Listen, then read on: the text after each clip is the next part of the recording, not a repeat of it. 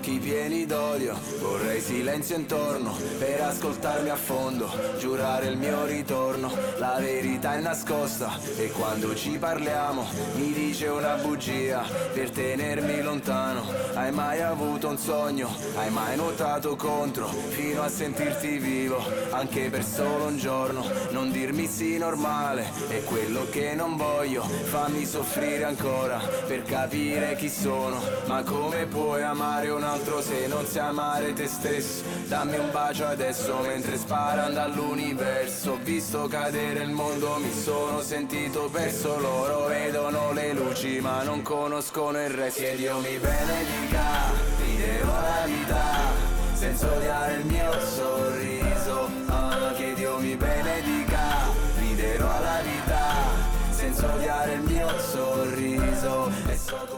Bonjour à tous, bienvenue dans notre émission T'as vu sur Cause Commune 93.1 FM. En plateau, Victoria, Joachim, Julie et Quentin pour m'assister sur cette émission.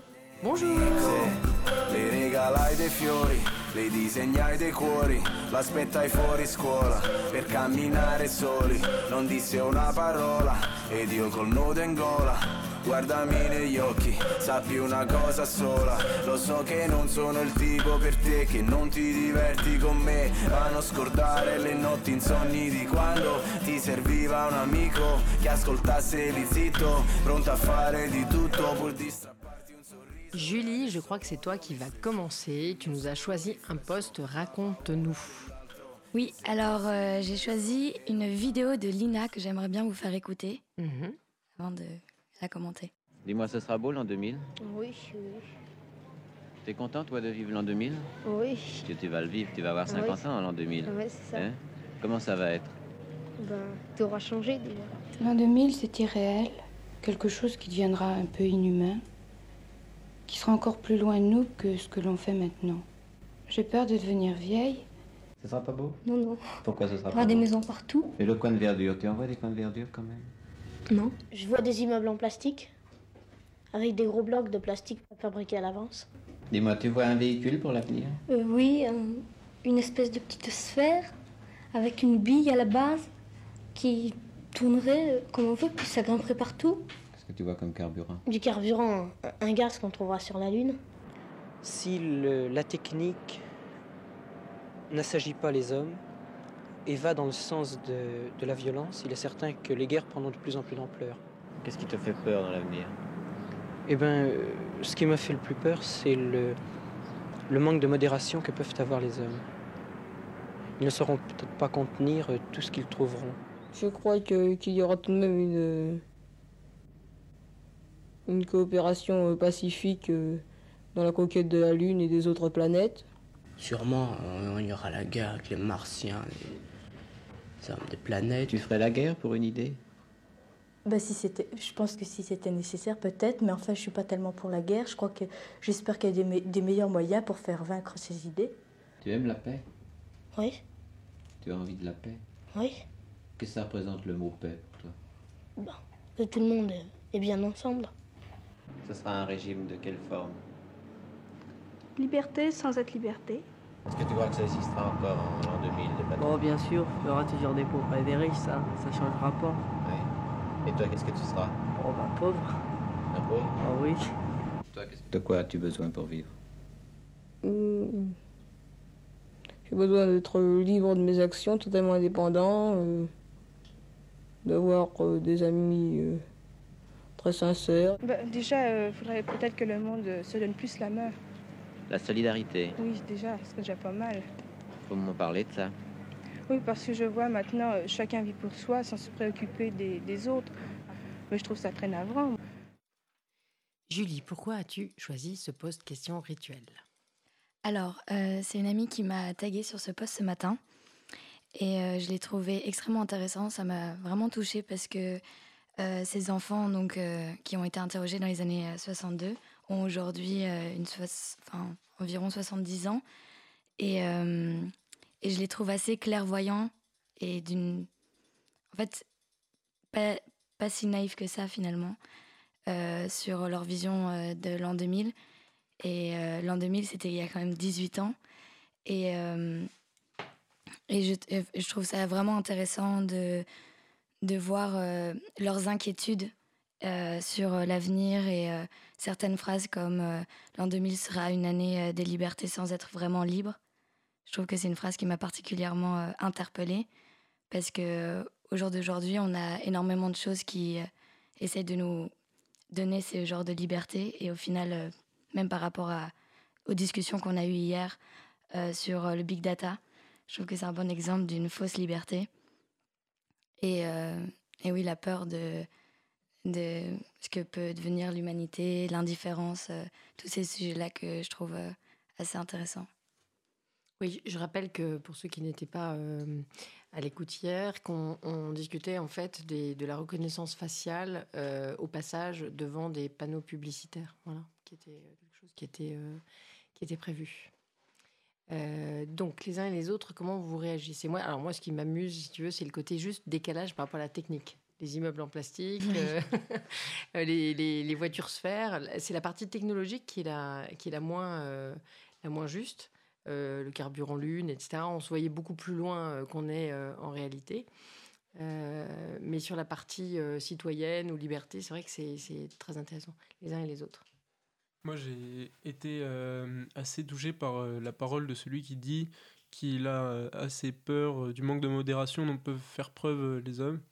Euh, je trouve que c'est limite lui qui était le plus clairvoyant parce qu'en fait, il, il, se, il projette pas trop dans ce qui pourra arriver. Par contre, ce qu'il sait, c'est qu'il euh, y, a, voilà, y a un défaut, un vice peut-être, qui restera constant entre quand lui euh, parle et, et, le moment dont il parle. Et voilà. Mais c'est vrai que c'est une archive assez intéressante. Est-ce que vous avez fréquemment des archives en, en écoute? C'est-à-dire que est-ce que vous y arrêtez euh, fréquemment? Est-ce que vous en avez beaucoup sur votre fil ou pas tant que ça? Je parle là c'est une archive de 1960 et quelques, est-ce que vous en avez beaucoup? Ça peut arriver. Euh, souvent c'est euh, des interviews d'enfants dans mhm. ce style-là que je retrouve sur des, des, des, archives d'INA que je retrouve sur mon fil d'actualité de temps en mhm. temps. Là ce sont des enfants ou des adolescents? Pense que ça doit dépendre. Il y a, vraiment euh, tous les âges. Il y a tous les âges. Alors, ce que, juste à dire, euh, c'est que la vidéo initiale dure 12 euh, minutes. Mhm. Et en fait, ils sont interrogés sur plein d'aspects de comment ils envisagent le, futur et le fameux en 2000. et là, du coup, c'est vraiment la partie qui concerne leurs craintes et leurs espoirs. Mhm. mais après, tu en as plus précisément sur, euh, tu as des portions sur euh, comment ils voient l'habitat, euh, comment, comment ils voient le, la coopération entre, entre les pays. on parle beaucoup de guerre, il y a une crainte qui est, qui est, qui est assez, assez bien exprimée, c'est celle autour des, autour des guerres. Enfin voilà, et il y a tous les âges en fait. Ouais, je, rappelle qu'on est 20 ans après la fin de la Seconde Guerre mondiale. De 9 à, ouais, ça doit aller de 9 à, à 15 ans quoi. Tu, tu, peux nous dire comment on l'a retrouvé, Olivier? Vidéo? Oh bah là tu vas, euh, en fait elle est, elle est pas, euh, tu peux pas la choper directement sur le site de l'INA. En tout cas on a fait une recherche, on l'a pas vue. Elle est sur YouTube en fait. Donc euh, tu vas sur YouTube, 1962, INA enfant. Enfant en 2000. Ok. voilà. Ok, merci beaucoup Julie. De rien. Joachim?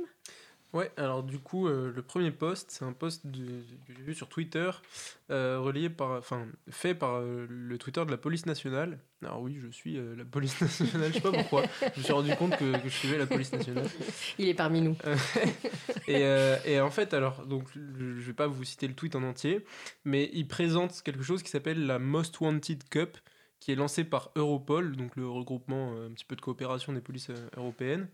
Euh, et, donc en fait, il propose un petit peu sous, la, forme d'un album Panini euh, de, de, trouver des codes sur les réseaux sociaux, sur les réseaux sociaux des différentes polices, et de rentrer ces codes sur une plateforme internet qui s'appelle euh, bah, justement Most Wanted Cup. Et ces codes permettent de débloquer, bah, comme des, des, images Panini des joueurs de foot en fait, sauf que là, au lieu des joueurs de foot, c'est les criminels les plus recherchés par Europol. Et, euh, euh, en fait, leur but en faisant ça, c'est, euh, en gros, c'est ce qui en ressort dans ce qu'ils expliquent sur leur site, c'est de nous familiariser avec les visages des fugitifs les plus recherchés et un petit peu sur un mode ludique, quoi. Et donc ça fait un petit peu bizarre, ça fait un petit peu étrange parce que, en fait, les gens normaux, quoi, qui sont pas dans la police, qui sont pas des délateurs non plus en même temps, même si c'est vrai que c'est des gens qui ont certainement fait, des crimes importants, mais en fait, on met une chasse à l'homme sur la place publique, sur les réseaux sociaux, et on la rend divertissante et on en fait un petit peu l'affaire de tous. Et en plus, avec beaucoup de hashtags, beaucoup de mots en anglais, des mots-clés un petit peu qui sont censés revenir. Et je sais pas, j'ai trouvé que c'était décalé mais inattendu et un tout petit peu dérangeant. Mhm. Je trouve ça très dérangeant. Ouais. je trouve ça un petit peu dérangeant, c'est que je sais pas ce qu'ils ont fait après les gens qui sont recherchés par Interpol. Mais euh, Pour la plupart, c'est des affaires euh, de braquage. Il y en a peu qui sont dans des trucs de terrorisme ou de meurtre. Ou de... Parce que de ouais, c'est du banditisme. Plutôt. Parce que le banditisme, bon bah. Et pédopornographie aussi. Ah, il y en a, ouais, certainement. Mm. Mais euh, du coup, ouais, c'est un petit peu. Euh, en fait, le truc, c'est que euh, les, les, avis de recherche en public, ça, ça, existe depuis très longtemps. Hein, là, ils n'ont rien inventé. Mais c'est simplement le mode divertissant et, et, avec une plateforme vraiment consacrée, quoi, avec un travail graphique pour, pour qu'on soit captivé par le truc et tout, qu'on ait envie de passer du temps sur le site à regarder ce qu'ils ont fait. Comme c'est un petit peu, il y a un petit côté voyeuriste. Et jeux vidéo aussi, non? Ouais, ouais, ouais. Mm. Ouais, mais ça, c'est la vague du euh, ce qu'on appelle le serious game, en fait. Mhm. Euh, c'est euh, sous des aspects ludiques, engager un groupe. Bon, là, en l'occurrence, ils veulent la coopération des, des, des, populations qui sont massivement présentes sur les réseaux sociaux pour euh, aboutir à l'arrestation euh, des, euh, je sais pas, il y en a peut-être 20 pas plus. Hein. c'est ça, c'est une vingtaine. Ouais, une vingtaine des criminels les plus recherchés par, par Interpol. alors ça, c'est intéressant parce que c'est nouveau. en fait, c'est Interpol a lancé cette plateforme. Europol. Europol, pardon. Ouais, en fait, oui. Ok. Donc c'est Europol a lancé cette, cette plateforme il y a peut-être un, un, an et demi ou deux ans, ou déjà sur leur site. voilà. Et en fait, ce qui est rigolo, c'est que quand ils l'ont lancé, dans, dans, le mois, euh, ils ont réussi à pécho, euh, enfin à choper euh, trois criminels qui leur échappaient depuis, de, depuis un petit moment. Là, ce qui est, ce qui est, ce qui est nouveau pour le coup, c'est c'est le fait d'instruire la pratique de euh, la coopération euh, policière de chacun. et comme tu l'as dit, on est des citoyens avant tout, on n'est pas des coopérateurs de, de, la police, qu'elle soit nationale, européenne ou autre, en utilisant le principe des, du serious game qui est utilisé par ailleurs par les grandes entreprises pour faire du team building. par, voilà. donc, donc oui, je, je suis d'accord avec, avec Joachim, c'est un aspect, un aspect gênant de vouloir instruire dans euh, la construction des euh, euh, conditions de ta citoyenneté le fait que tu peux être un auxiliaire de police. je veux dire, on, retire encore une fois la possibilité donnée à chacun de décider comment il veut se positionner par rapport à sa citoyenneté, son, son, être en société? certains vont être euh, prompte à euh, repérer euh, qui, parmi les avis de recherche, pourraient éventuellement croiser leur chemin. D'autres n'en ont rien à carrer. c'est le titre d'une future émission. le truc, c'est, le truc, c'est, voilà, est-ce que c'est vraiment souhaitable que de, d'immiscer dans l'esprit de chacun le fait que non seulement il doit être, il peut l'être, il doit l'être, et en plus c'est cool parce qu'il y a un jeu. Donc voilà, je, c'est juste la réflexion que ça me. Ça rappelle après, quand même après... des heures un peu sombres parce que si tu veux, pour moi, c'est très lié comme à la question de la délation. C'est toujours la question des outils, euh, dans, dans quelles mains ils sont. C'est-à-dire. Et rapproche-toi de ton micro, Flo, s'il te plaît. Non, non, mais vraiment, euh, tire, la, tire, la, tire le truc. Euh, le, la, la difficulté, c'est que tu, tu, mets cet outil-là dans les mains de quelques oiseaux, c'est pas gênant tu le, tu le mets dans les mains euh, d'un pouvoir euh, fasciste. Mm. Euh, et là, ça devient tout à fait autre chose. C'est-à-dire, qui seront les gens qu'on recherchera? Ben, Ce sera plus les braqueurs, ce sera plus large. Et ça, ça c'est vraiment, c'est vraiment extrêmement inquiétant. J'ai du mal à comprendre qu'on puisse, se mettre, qu'on puisse mettre ce, ce genre d'outils en place. Euh, tu vois, ça serait fait par des, personnes privées, externes, etc. Ça me choquerait tout autant, mais là, mm. on pourrait. Euh, non, mais à la limite, tu vois que, euh, que Europol, via Interpol, enfin, peu importe, sur sa page web, disent voilà, il y a tant de criminels les plus recherchés. Si, voilà, si vous les croisez, dites-le nous. Ça, c'est OK. C'est du rôle d'Interpol éventuellement d'être de publiquement euh, dire sur quoi il travaille, enfin et euh, éventuellement de, de, de, s'attirer la participation euh, des uns et des autres s'ils le souhaitent. Là, on est dans une logique où on fait des gens euh, des auxiliaires de police. Et là, enfin, de la des populations des auxiliaires de police. Et c'est là que ça devient gênant. Après, euh, il y, a des, euh, des, y a des belles réussites. Moi, je me, souviens d'une campagne qui avait été lancée par Interpol. C'était il y a un peu moins d'un an. En fait, ils étaient, sur le démantèlement d'un réseau de pédopornographie. Et depuis dix ans. Et ils avaient comme matériau des photos prises euh, dans des chambres d'hôtels, etc. Et en fait, ça faisait euh, des années qu'ils patinaient sur l'identification du lieu. Euh, donc Interpol a fait une campagne sur Twitter en l'occurrence où ils ont dit voilà si vous reconnaissez l'endroit en même pas 24 heures ils avaient identifié l'endroit. Il y a un film avec, à chaque fois je pose un truc qui, qui, ressemble à ça, mais il y a un film avec Tom Hanks, mais j'ai oublié le nom pour le coup, euh, mais justement en fait dans lequel euh, Tom Hanks joue un petit peu un, grand chef d'entreprise euh, un petit peu fou qui en gros veut généraliser les comment dire c'est une application où tu peux filmer ta vie et tout et, la diffuser en direct et les gens regardent ah c'est The, The, Cycle Je sais plus le nom. Le cercle. C'est possible. Ouais, c'est récent là. Exactement. Ouais, c'est franchement une grosse merde ce film. Ah non, mais disons-le quand même. ce qui est intéressant, c'est Olivier est toujours modéré. C'est la, la partie modératrice. Ce qui est intéressant vis-à-vis du sujet, c'est que justement, à un moment dans le truc, euh, ils lancent un, enfin, ils veulent prouver l'efficacité du dispositif et euh, en gros, ils, comment dire, ils lancent un avis de recherche sur une personne qui est recherchée par la police, etc. à toutes les personnes qui suivent via l'application et euh, la personne se fait pourchasser par des dizaines et des dizaines de personnes et en même pas, euh, pas le même 5 minutes, euh, mm. elle se fait retrouver. Et euh, si, il me semble que c'est ah le même. Ouais, c'est sur, sur la fin. tu vois, cet, aspect m'a complètement échappé tellement, en fait, le.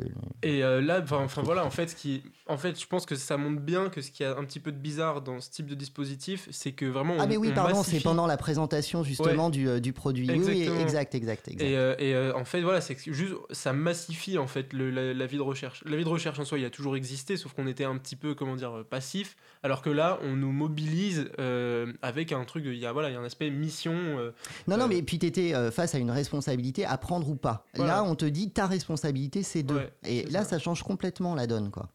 Voilà, je trouve que c'était un, poste intéressant. Ouais, à suivre. Mm. Victoria, qu'as-tu pour nous aujourd'hui?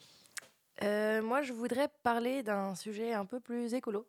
Donc euh, Starbucks a enfin décidé de, de, bannir complètement l'utilisation de paille en plastique d'ici 2020, euh, donc d'ici deux ans. Et c'est 28 000 magasins et donc un milliard de paille en moins qui seront jetés à la poubelle.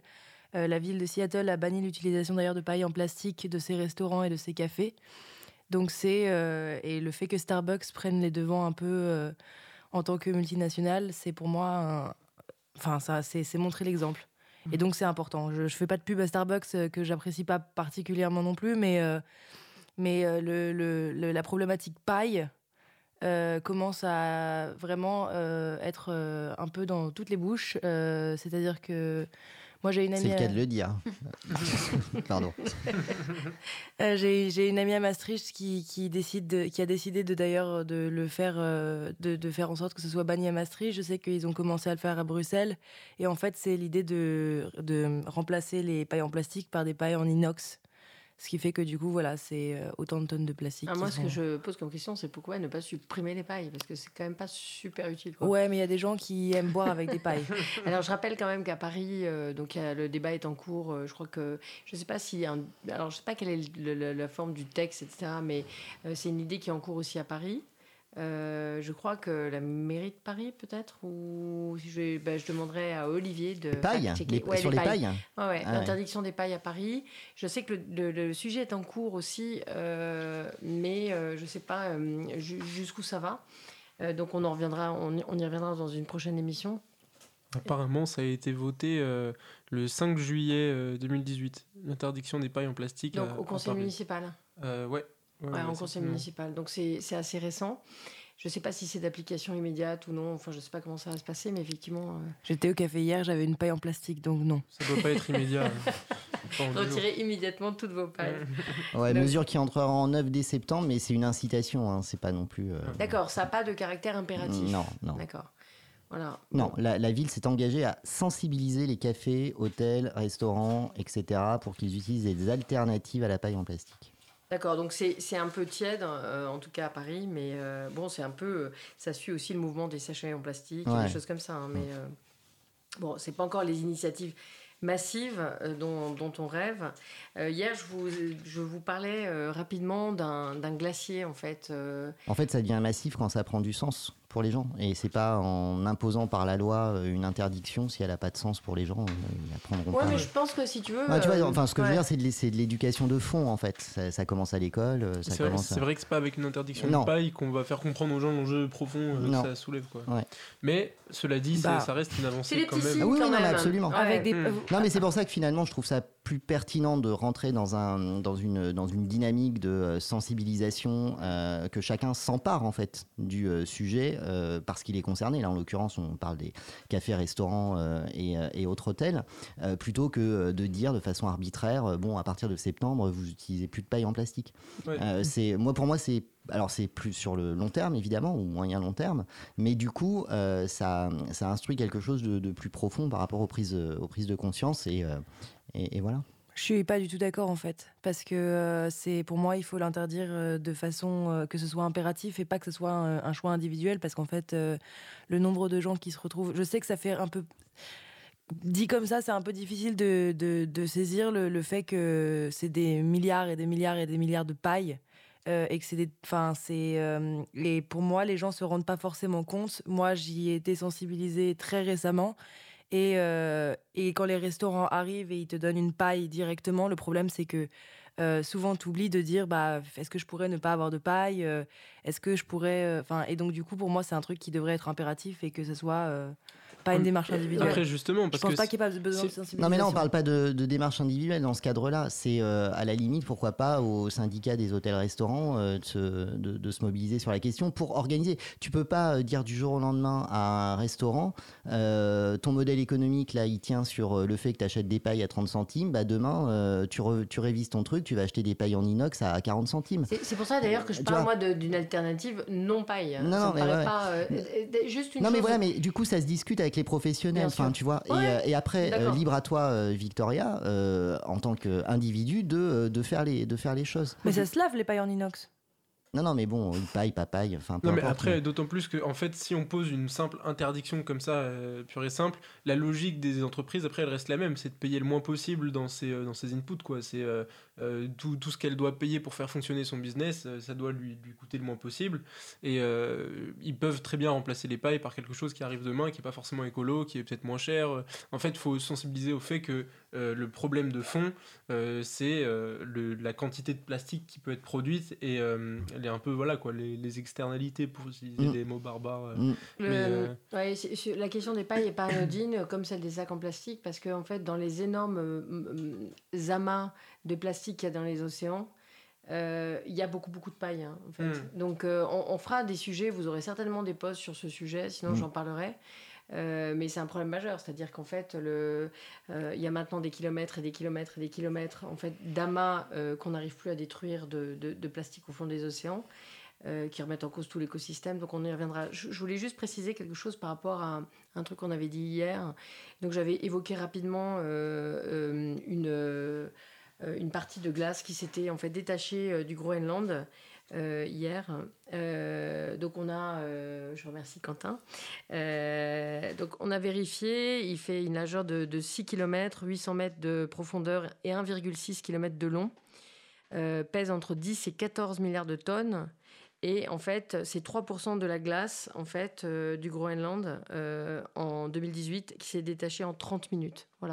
Donc euh, c'est quand même pour donner un, ordre d'idée de la rapidité euh, à laquelle euh, le, réchauffement climatique progresse. Et donc voilà, on aura l'occasion d'y revenir parce que c'est souvent sur, les différents postes. Mais voilà, on, on continue à préciser ce, ce, qu'on vous dit tous les jours. On le cherche les jours suivants pour faire un peu droit de suite. On va faire une pause musicale.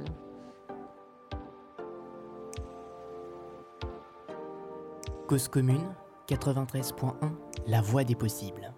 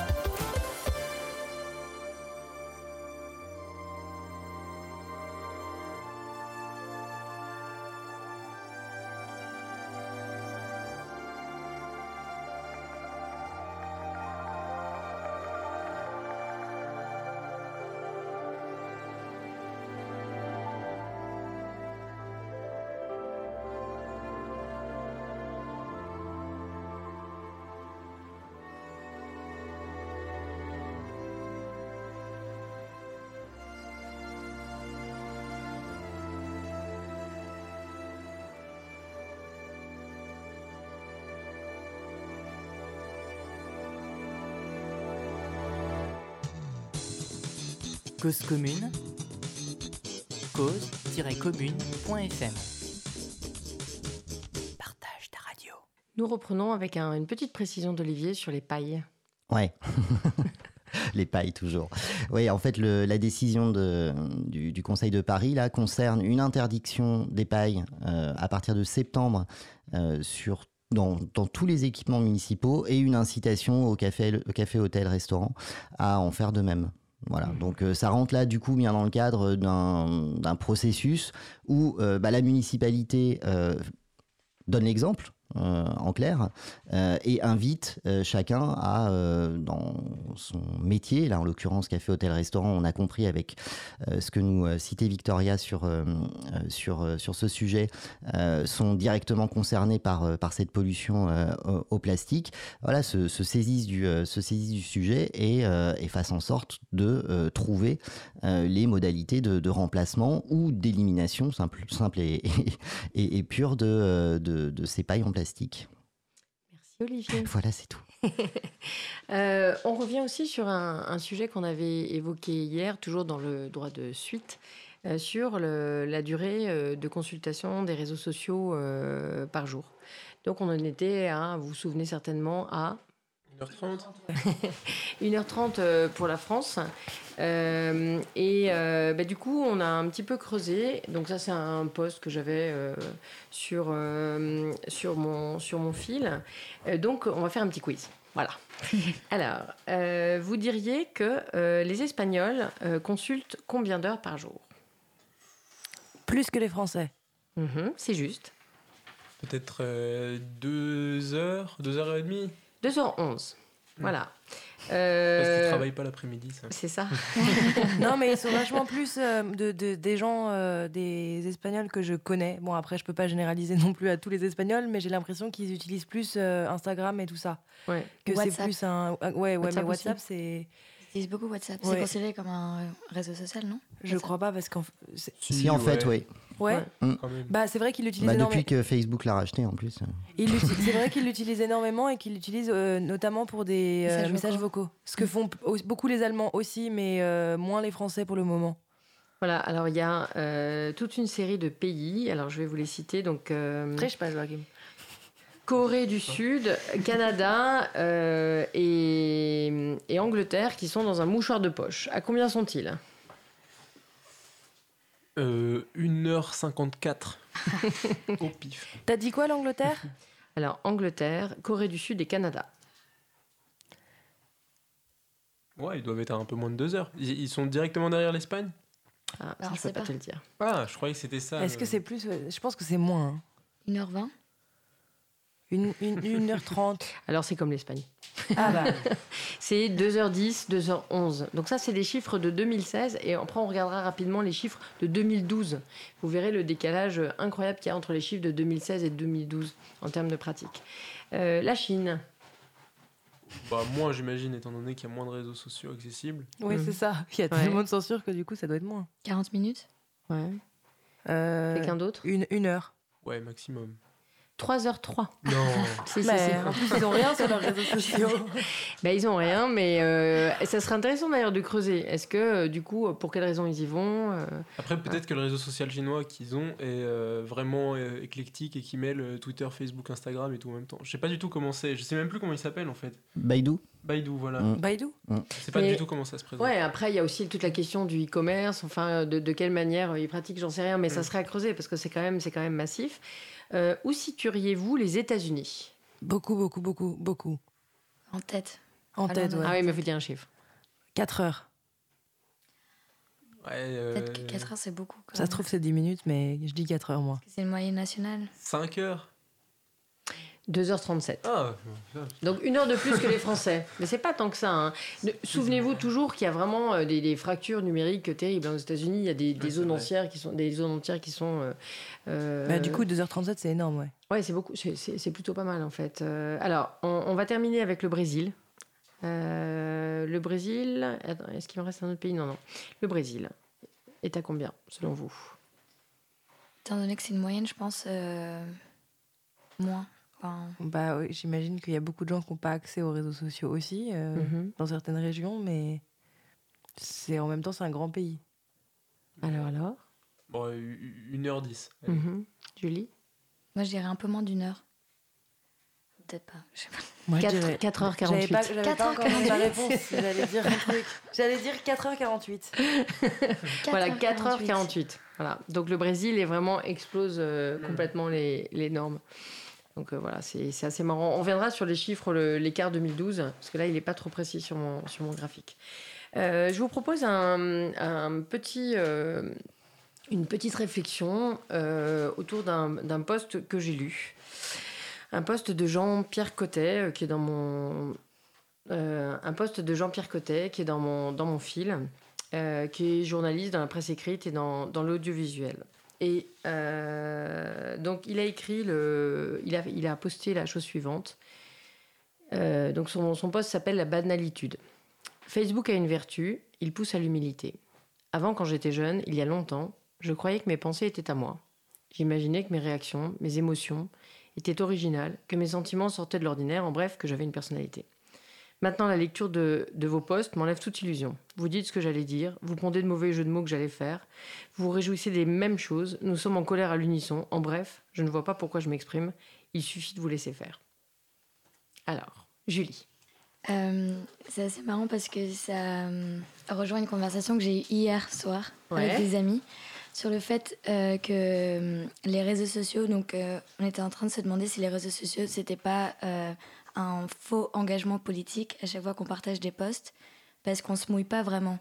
En fait, on partage des publications dont tout le monde va être d'accord, peu importe son bord politique. Donc on peut être plus ou moins engagé, mais au final, c'est des publications qui, qui mettent d'accord tout le monde.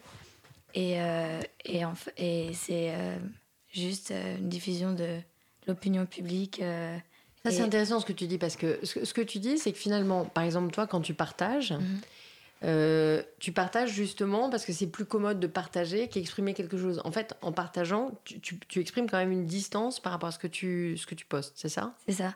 Ouais. Et, et je pense que quand on partage. Enfin, j'ai fini par remarquer ça à chaque fois que je partage des vidéos ou des posts, des articles.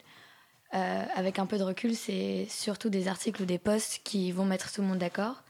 Et quand ça devient un petit peu plus euh, débattable, je vais euh, plutôt taguer le nom d'une amie qui va partager mon opinion dans ce post.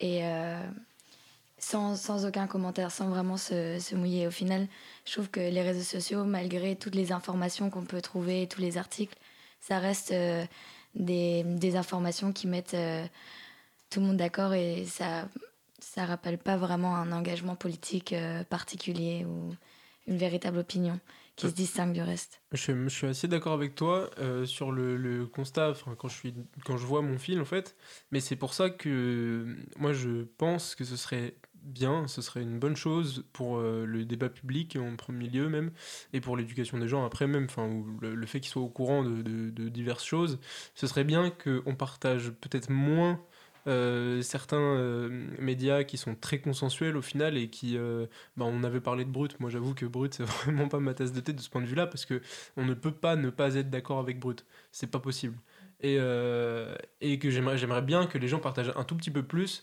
ce à quoi ils s'identifient quitte à être clivant quoi. Ça, moi, je, moi, je suis rarement d'accord avec les gens qui sont dans mon fil Facebook. Ça arrive que parfois il y ait des débats un petit peu houleux mais euh, c'est pas pour autant. Enfin après on se retrouve à une soirée on boit des coups ensemble c'est sympa. Euh, on a le droit de pas être d'accord finalement hein, c'est ce qui fait une démocratie aussi. Donc euh, puis en fait si on arrête de parler des choses qui nous qui nous divisent on, je sais pas on réfléchit plus quoi c'est un petit peu dommage Après, Vita. ça, ça dépend de notre uti- utilisation des réseaux sociaux. Moi, je cherche pas à être clivante avec mon, mon réseau social euh, sur Internet. Je peux, je peux avoir des débats euh, un peu plus enflammés, un peu plus engagés euh, euh, en vrai, mais pour moi, c'est pas, c'est pas l'endroit. Pour moi, c'est pas la place publique. Euh, laver son linge sale en place publique, ça m'intéresse pas c'est forcément. pas laver son, linge sale je suis pas d'accord avec Ouais, toi. mais c'est, c'est- bah, moi, ça me, je, je sais qu'il y a plein de, enfin, souvent, je lis les commentaires euh, de vidéos parce qu'en fait, c'est toujours, franchement, hyper drôle parce qu'on se dit, mon Dieu, qu'est-ce qu'ils vont encore nous trouver à dire là-dessus? En lisant les, les commentaires sur des vidéos où on se dit, bon, bah, tout le monde devrait être d'accord avec cette vidéo, et en fait, lire les commentaires, on se- s'aperçoit que c'est déjà pas le cas. Et euh, c'est pas là que ça m'intéresse. Et pourtant, ça m'a parfois beaucoup énervé. mais ça m'est jamais arrivé quasiment de répondre parce que en fait ça m'intéresse pas forcément de rentrer dans des débats où on est derrière son ordinateur, derrière son écran et où on est pour moi des personnes assez différentes oui, mais juste un truc, c'est, je pense que si j'ai bien compris Joachim, en fait, quand tu, quand tu dis clivant, c'est plus en termes d'opinions différentes. C'est-à-dire, euh, en, fait, je crois qu'il y, a, une, à mon avis, il y a un malentendu, euh, si tu veux, entre vos deux, vos deux euh, expressions, c'est que on parle pas des mêmes choses. C'est-à-dire que ce qui est, ce qui est, je trouve très très impressionnant dans Facebook, c'est effectivement ou Facebook ou d'autres réseaux, c'est les commentaires et la et la méchanceté et la, la colère qui s'expriment dans les dans, les, dans les commentaires. Euh, en revanche, euh, c'est vrai que, et ça c'est intéressant ce que tu dis Julie, c'est-à-dire que souvent, on s'abrite, moi ça peut m'arriver par exemple, je vais voir quelque chose de très intéressant mais qui est assez conflictuel, dont je sais que c'est conflictuel, et je me dis tiens, j'en fais quelque chose à titre personnel, c'est-à-dire j'exprime mon opinion ou en fait simplement je partage et, je, me, retranche derrière le partage. Et si quelqu'un met, un sale commentaire, en fait, moi, je vais pouvoir rebondir et prendre le temps de la réflexion et puis y aller mollo. Euh, c'est-à-dire qu'il y, a, vraiment différentes approches de ce qu'on de ce qu'on veut faire. En fait, il n'y en a aucune euh, euh, qui prévaut. Je veux dire, c'est voilà, il y a, des gens qui veulent euh, qui veulent. Euh, on, reviendra euh, sur, dans, dans, une autre mission sur les, sur les usages. on peut consulter, on peut s'informer, on peut en faire une tribune politique, on peut commercer. Donc c'est tout, tout ça qui est intéressant. Et aussi, ce que je tenais à ajouter, c'est que au final, sur Facebook, on a accepté les personnes qui peuvent voir nos publications, donc nos amis.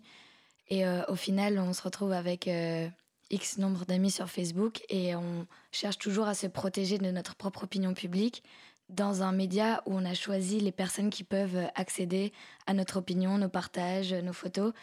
Et euh, c'est assez contradictoire parce que on est capable de euh, diffuser toutes nos, photos de vacances euh, sur Facebook sans aucun problème, que tout le monde peut avoir accès à partir du moment où on a accepté la demande d'amis.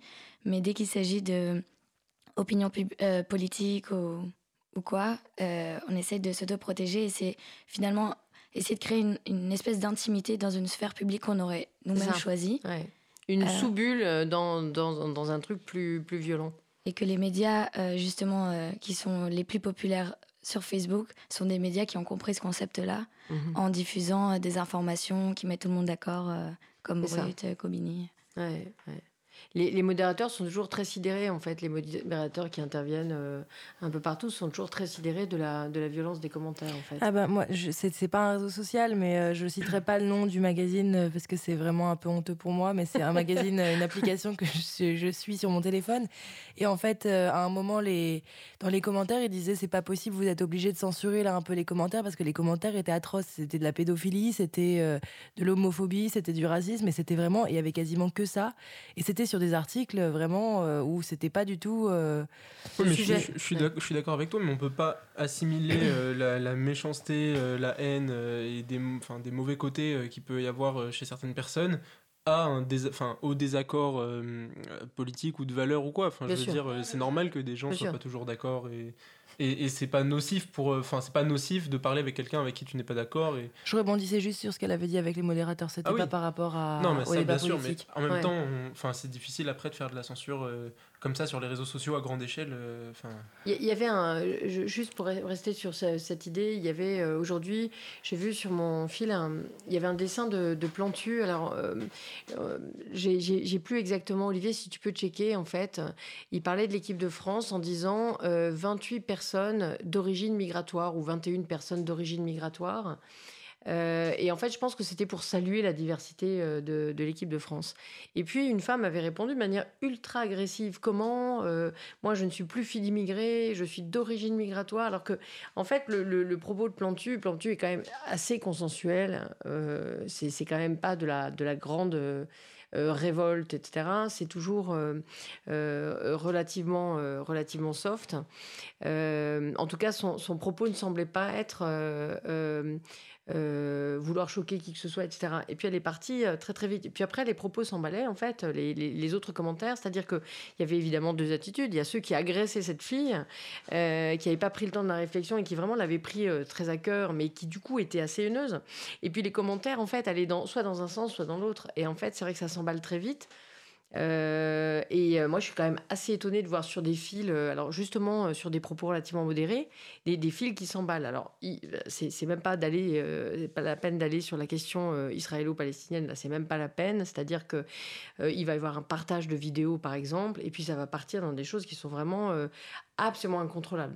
D'ailleurs, je ne les regarde plus parce que ça, ça rime à rien, en fait sur n'importe quelle vidéo, en fait, les commentaires peuvent devenir haineux. C'est vraiment, mhm. euh, c'est euh, c'est assez fascinant. Mhm. C'est pour ça que je me méfie aussi un peu des réseaux sociaux. Après, voilà, c'est vrai que euh, ça n'empêche pas d'avoir un débat si on, en, si on le souhaite. Ça dépend vraiment de l'utilisation qu'on fait de nos réseaux sociaux. mais c'est vrai que les, les, commentaires sont. Moi, je trouve qu'en fait, c'est le propos qu'on a sur les réseaux sociaux et pas celui qu'on a dans la vraie vie. Et c'est juste ma vision à moi. Après, je reproche pas du tout aux autres de le faire, mais c'est juste que je trouve que encore, enfin, voilà. En fait, je suis d'accord avec toi, mais dans le cadre des publications qui sont euh, à grosse visée, tu vois, à gros public, quand quand il y a des gens qui ne se connaissent pas. Euh, qui posent des commentaires et qui répondent les uns aux autres, etc. Là, c'est vrai que ça a quand même tendance à très vite euh, partir en cacahuète, alors que, en fait, je pense que c'est beaucoup plus intéressant d'exprimer son opinion et de débattre, mais sur des publications de gens qui sont nos amis sur Facebook, même si c'est des partages, mais parce qu'au moins on risque pas d'être parasité par des inconnus qui profitent de l'anonymat en fait, tu vois. Après, j'ai une question. Tu as peut-être beaucoup de gens dans ton profil, dans ton, sur, son, sur ton Facebook, qui ont les mêmes idées politiques ah, que toi. Pas du tout. absolument pas. Alors là, justement, la plupart ont absolument pas les mêmes idées politiques que moi, et ça m'arrive euh, au moins une fois par semaine de, de, me friter sur Facebook avec eux. mais, euh, mais ça a donné lieu à des discussions super intéressantes et euh, approfondies, et, et avec, avec des personnes avec qui j'avais pas eu l'occasion de faire ça en vrai, parce que c'est pas forcément des gens avec qui je parle tout le temps. Et, et du coup, après, a posteriori, j'ai pu avoir ces discussions avec eux en face, tu vois. Mais je sais pas, un exemple qui me vient en tête. Euh, une personne qui avait partagé une sorte de tableau qui comparait euh, deux types d'antiracisme, un qui, qui, était dit politique et l'autre qui était dit moral. Et j'étais pas du tout, du tout d'accord avec la, mhm. la comparaison. En gros, le fond du truc, c'était de dire que euh, derrière l'idée républicaine, il y a forcément du racisme. Et moi, du coup, j'étais pas d'accord, je lui dis. Et c'était donc c'est un sujet qui est sensible en général. Sur des grosses publications, c'est forcément sensible. Mais là, on a pu avoir une discussion raisonnée. Voilà, enfin, c'est ça en fait. Je pense que, mais t'as raison. Sur les grosses publications, c'est compliqué et. Voilà quoi. Et puis, et ah, puis ça dépend aussi de la maturité. Juste, ça dépend de la maturité aussi des gens parce que c'est vrai qu'il y a des, euh, il y, y, a parfois des gens qui peuvent répondre de façon, euh, c'est par des forcément constructifs. Donc ça dépend aussi des gens. Ça dépend ce que tu veux faire de ton réseau. C'est-à-dire qu'il y a des gens qui vont pour s'amuser, il y a des gens qui en vont pour mettre plein la gueule à quelqu'un, qui que ce soit. Euh, ça s'appelle la violence déplacée. Euh, misplaced anger. Donc ils se font du bien et puis dans la rue ils vont être tout polis, etc. Et puis donc euh, merci les réseaux sociaux. Et puis euh, bah, il y a des gens qui veulent se construire et apprendre. Donc je pense qu'il y a vraiment, il y a vraiment des usages. En fait il n'y a pas un usage, c'est vraiment protéiforme et multiple. Euh, et, euh, mais c'est ça qui fait l'intérêt. Alors, juste, je, voudrais vous reposer la question quand même parce que finalement, c'est un peu, un peu éloigné. Donc, euh, sur le, poste de, côté sur la banalitude, donc lui, il disait bah, finalement, j'ai plus rien à dire puisqu'en fait, ce que je lis, c'est ce que je raconte.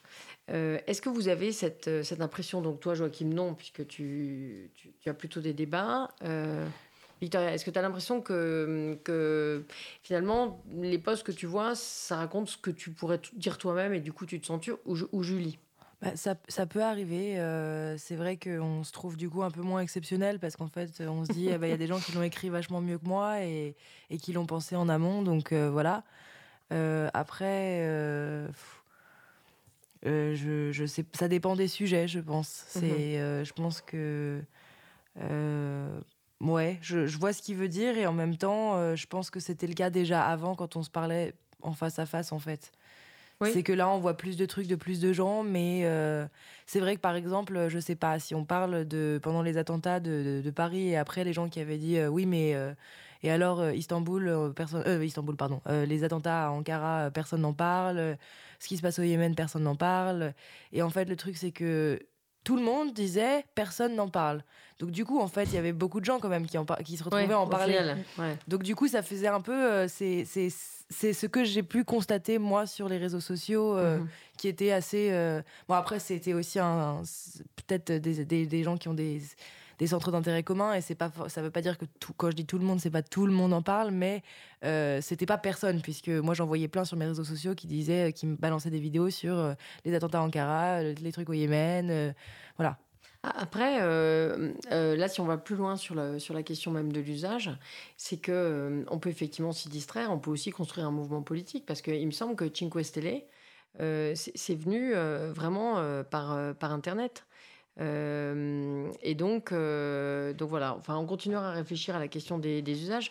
Euh, c'est assez intéressant quand on est sur son fil et quand on creuse un peu de voir ce sur quoi on pourrait, par exemple, si on veut créer un mouvement politique ou des choses comme ça, se dire, bah voilà, moi je pourrais aller sur tel terrain parce que finalement, ça pourrait fédérer des tas de gens, ou alors je vais aller sur ce terrain parce que il y a personne et je voudrais fédérer des tas de gens sur cette question. Donc euh, voilà. Alors ce qui est marrant, c'est que j'ai regardé un peu les commentaires qui avaient été euh, faits sur le poste. Euh, et donc, donc une dame dit bah, c'est un peu comme dans un orchestre, il y a un thème que chacun reprend à sa manière. Mais merci pour votre musique. conforté par une journaliste qui lui dit mais vous écrivez quand même beaucoup beaucoup mieux, ce qui va dans ton sens Victoria, c'est-à-dire que tu dis bah mince, voilà, j'aurais écrit moins bien. et puis une autre personne qui écrit mon prof de philo de père nous parlait du caractère universel de nos ressentis. À 18 ans, c'était rassurant. À beaucoup plus, je trouve que c'est agréable. On est loin d'être tout seul et ça inciterait plus à s'intéresser à la différence peut-être. Bah ça c'est vrai que c'est intéressant. Moi je trouve que ça c'est un truc aussi euh, quand on se dit bon bah finalement il y a pas que moi qui me y, a pas que moi qui pense à cette problématique, c'est aussi rassurant de se dire on n'est pas tout seul. Euh, par exemple, je sais pas euh, c'est pas mon cas hein, mais euh, je sais que j'ai vu pas mal de trucs sur, euh, sur l'adoption, par exemple, et je sais qu'il y a beaucoup d'enfants qui ont été adoptés qui peuvent euh, avoir des, des, soucis par rapport au fait que c'est une différence. quand on considère la famille traditionnelle et qui peuvent se dire bah je suis pas tout seul parce qu'il y a des gens qui ont fait il y a des gens qui adoption, ont eu des soucis, PMA, tout ça. Ouais, non, mais c'était quand je dis adoption, c'est vraiment ça peut être n'importe quel thème, mais c'est juste que c'est ça qui m'est venu à l'esprit tout de suite. Mais du coup, ça peut on peut se dire, en fait, voilà, j'ai, euh, ça peut être les parents divorcés, ça peut être euh, n'importe. Par exemple, il y avait une pub euh, sur qui s'appelait Run Like a Girl, courir comme une fille, et c'était pour, c'était une pub pour serviettes hygiéniques, je crois. Mm. Et c'était pour dire. bah, il, demandait à des, petites, à des petites filles en fait de courir comme une fille et, à des petits garçons aussi. Et du coup, du coup, ils couraient tous n'importe comment. Et en fait, au bout d'un moment, ils lui ont dit, mais est-ce qu'ils ont dit aux petites filles, est-ce que vous courez comme ça? Et euh, elles ont dit non. Les petits garçons, ils leur ont dit euh, Est-ce que vous avez déjà vu des filles courir comme ça? Ils ont dit non. Et après, ils ont refait la pub. Enfin, ils ont refait. Euh, ils ont repassé un autre extrait où ils disaient bah maintenant courez vraiment comme une fille et en fait ils couraient et c'était juste pour se dire bon bah voilà c'est en tant que fille c'est vrai que des trucs arrête de pleurer comme une fille arrête de te plaindre comme une fille arrête ne joue pas comme une fille au foot ouais c'est voilà. Donc euh, c'est voilà, c'est et on se dit bon, c'est pas forcément. Euh, on n'est pas des gonzesses. Oui, voilà. Et donc, du coup, on se dit, bon, là, c'était un truc où, de toute façon, on se dit, je suis pas tout seul parce que voilà, il y en a d'autres défis, mais euh, c'était juste pour un peu illustrer. Ça fait du bien, mais c'est pas uniquement positif pour être positif. En fait, ça fédère et ça fait réfléchir. Parce qu'effectivement, c'était, je sais pas si vous avez cette vidéo en tête, mais euh, c'était très, euh, c'était très fort parce qu'en fait, effectivement, quand on disait courir comme une fille dans un premier temps, euh, les gens couraient de manière désarticulée, ridicule, sans puissance. Et après, quand elles couraient normalement, elles couraient de, de, de, de, très belle manière, en fait. Voilà. Donc, on va faire une, une petite page musicale. À côté au jukebox. Elle rêvait qu'elle posait juste pour un bout d'essai à la Century Fox.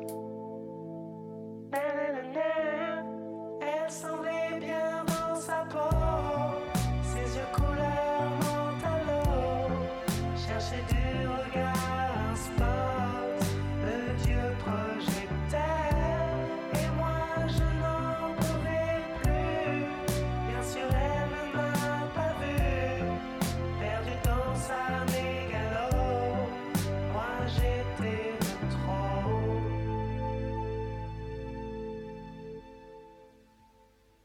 marchait comme un chat qui méprise sa proie ou frôlant le flipper. La chanson qui couvrait tous les mots qu'elle m'y met semblait briser son cœur.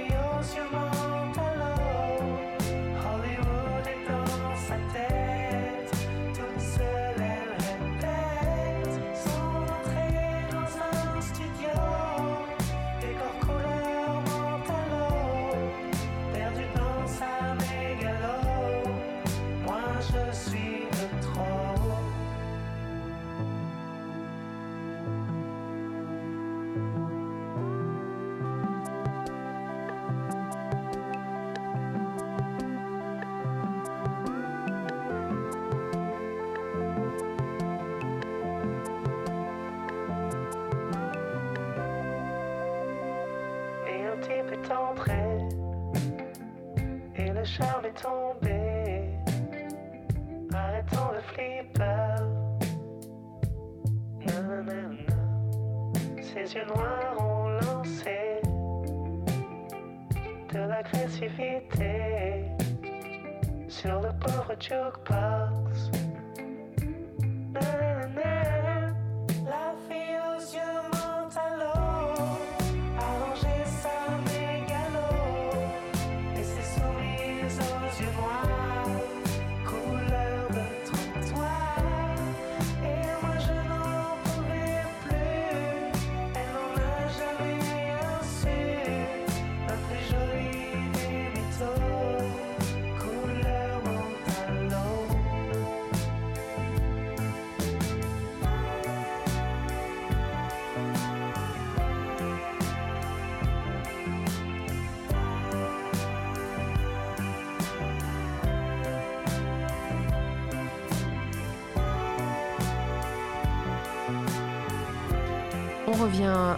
on revient en plateau. euh, donc, euh, je vais demander à Quentin euh, de faire droit de suite sur un sujet qu'on a évoqué hier, qui est des violences au, TGI de, Paris. Alors, Quentin, donc moi je vais, camper un peu les choses. Donc, hier, Anissa nous disait que euh, elle avait vu un poste disant qu'un migrant avait été battu par un policier.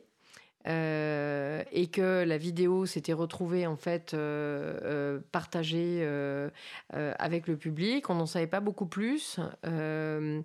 Et bah, il y avait y avait les suites de, ça dans les réseaux sociaux et dans la presse ce matin. Quentin. Oui, donc suite à, la vidéo postée sur le site là-bas.org, le site créé suite à l'émission sur France Inter entre 89 et 2014, les différents médias ont, mené une enquête journalistique à ce sujet, sont allés interroger les, sources proches de l'enquête, et en réalité, contrairement à ce que le site là-bas.org indiquait dans un premier temps, il ne s'agissait pas d'un migrant qui a été violenté au, tribunal de Paris, mais euh, une personne en comparution immédiate pour, pour un vol. Suite à, à cette potentielle infraction euh, commise par un policier, ou plus précisément un stagiaire gardien de la paix, le parquet de Paris a décidé d'ouvrir une enquête, une première pour violence par personne dépositaire de l'autorité publique, et une seconde, suite à la diffusion de cette vidéo sur Internet, pour introduction frauduleuse dans un système automatisé de données, puisque selon laba- laba.org, le site qui a diffusé cette vidéo, c'est un policier qui leur a transmis cette vidéo. C'est hyper intéressant parce que, euh, en fait, nous, on est parti bien en tête. Alors, comment on le fait sur nos réseaux sociaux hein C'est-à-dire que on voit quelque chose et puis on s'indigne. Non, on a été mesuré. hein. non, non, euh, bien sûr, mais si tu veux, quand même, c'est quelque chose qui choque parce que Ouais. euh, si, si, euh, si on, on revient un peu sur nos émotions d'hier, on l'a pris un peu comme, comme argent comptant, se disant quand même qu'on allait suivre l'affaire. Mm. Voilà. Mais bon, il se trouve que du coup, le policier est policier stagiaire, euh, le migrant euh, n'est pas migrant. Et il a été suspendu du coup. Et il a été Euh, suspendu, voilà. merci, merci En Olivier. attente de l'instruction. Voilà. Euh, donc ça c'est important aussi, mais ça c'est les suites judiciaires. En Mm. revanche, il y avait des choses qui étaient erronées. Euh, dans- voilà, c'est- ce sur quoi je voulais revenir, c'est-à-dire que euh, ou, ou- ou partiellement exact, c'est-à-dire qu'un policier stagiaire euh, est pas encore fait pas encore partie des, des forces de police. Euh, que le migrant ne serait pas migrant, qu'il y avait une coopération pour, euh, euh, pour, euh, pour vol, ce qui n'excuse pas euh, des, des violences policières. Non, non, mais hein. tout c'est à ce que fait. c'est ce que j'allais Ouais. dire quand même, parce que c'est pas parce qu'il a fait un, vol qu'il mérite de se faire tabasser et d'être filmé et qu'on se foute de sa gueule. Ouais. Bien sûr, bien Non, sûr. non, mais c'est ça qui est intéressant justement. Euh, quel intérêt pour, euh, pour la bas.org de, d'agiter en Bien fait. Bah, il existe des problèmes de violence vis-à-vis des migrants. On l'a vu avec euh, ce qui se passe, euh, euh, ce qui se passe dans, dans, dans, dans le Nord, euh, notamment, etc. Il y a, bon, voilà. À Calais Le- ou sur les campements. Voilà. Le problème, c'est que, c'est que là, du coup, ça vient décrédibiliser un truc. ça décentre la discussion en disant ah bah oui, mais non, c'était pas un migrant. Mais du coup, on oublie que quand même le mec, il a fait un truc qui était pas, enfin, qui, qui Oui, relève pas du tout de l'autorité de la police, quoi, de, que de frapper, frapper les gens. Voilà. Enfin, c'est, c'est comme quand euh, un policier euh, euh, tue quelqu'un qui le, qui suite à une course poursuite et que cette personne avait effectivement matière à, inter- à être interpellé, euh, les débats, ça va être ah bah oui, mais le mec, il était pas blanc-bleu, quoi. Et en fait, on oublie que qui a fait ça. Il on arrête de jouer avec le Voilà, micro. on oublie simplement le problème que les, les, les policiers sont pas là pour tuer, mais pour appréhender les gens, quoi. Donc voilà. Et là, du coup, c'est un peu, c'est un peu dommage parce que ça brouille, euh, ça, ça- ça brouille les questionnements autour de, euh, bah, du rôle de la police, de euh, comment c'est possible qu'un euh, policier stagiaire euh, a priori, tu dis t'es policier stagiaire, tu euh, partages un nombre de valeurs autour de euh, la sûr. fonction de policier.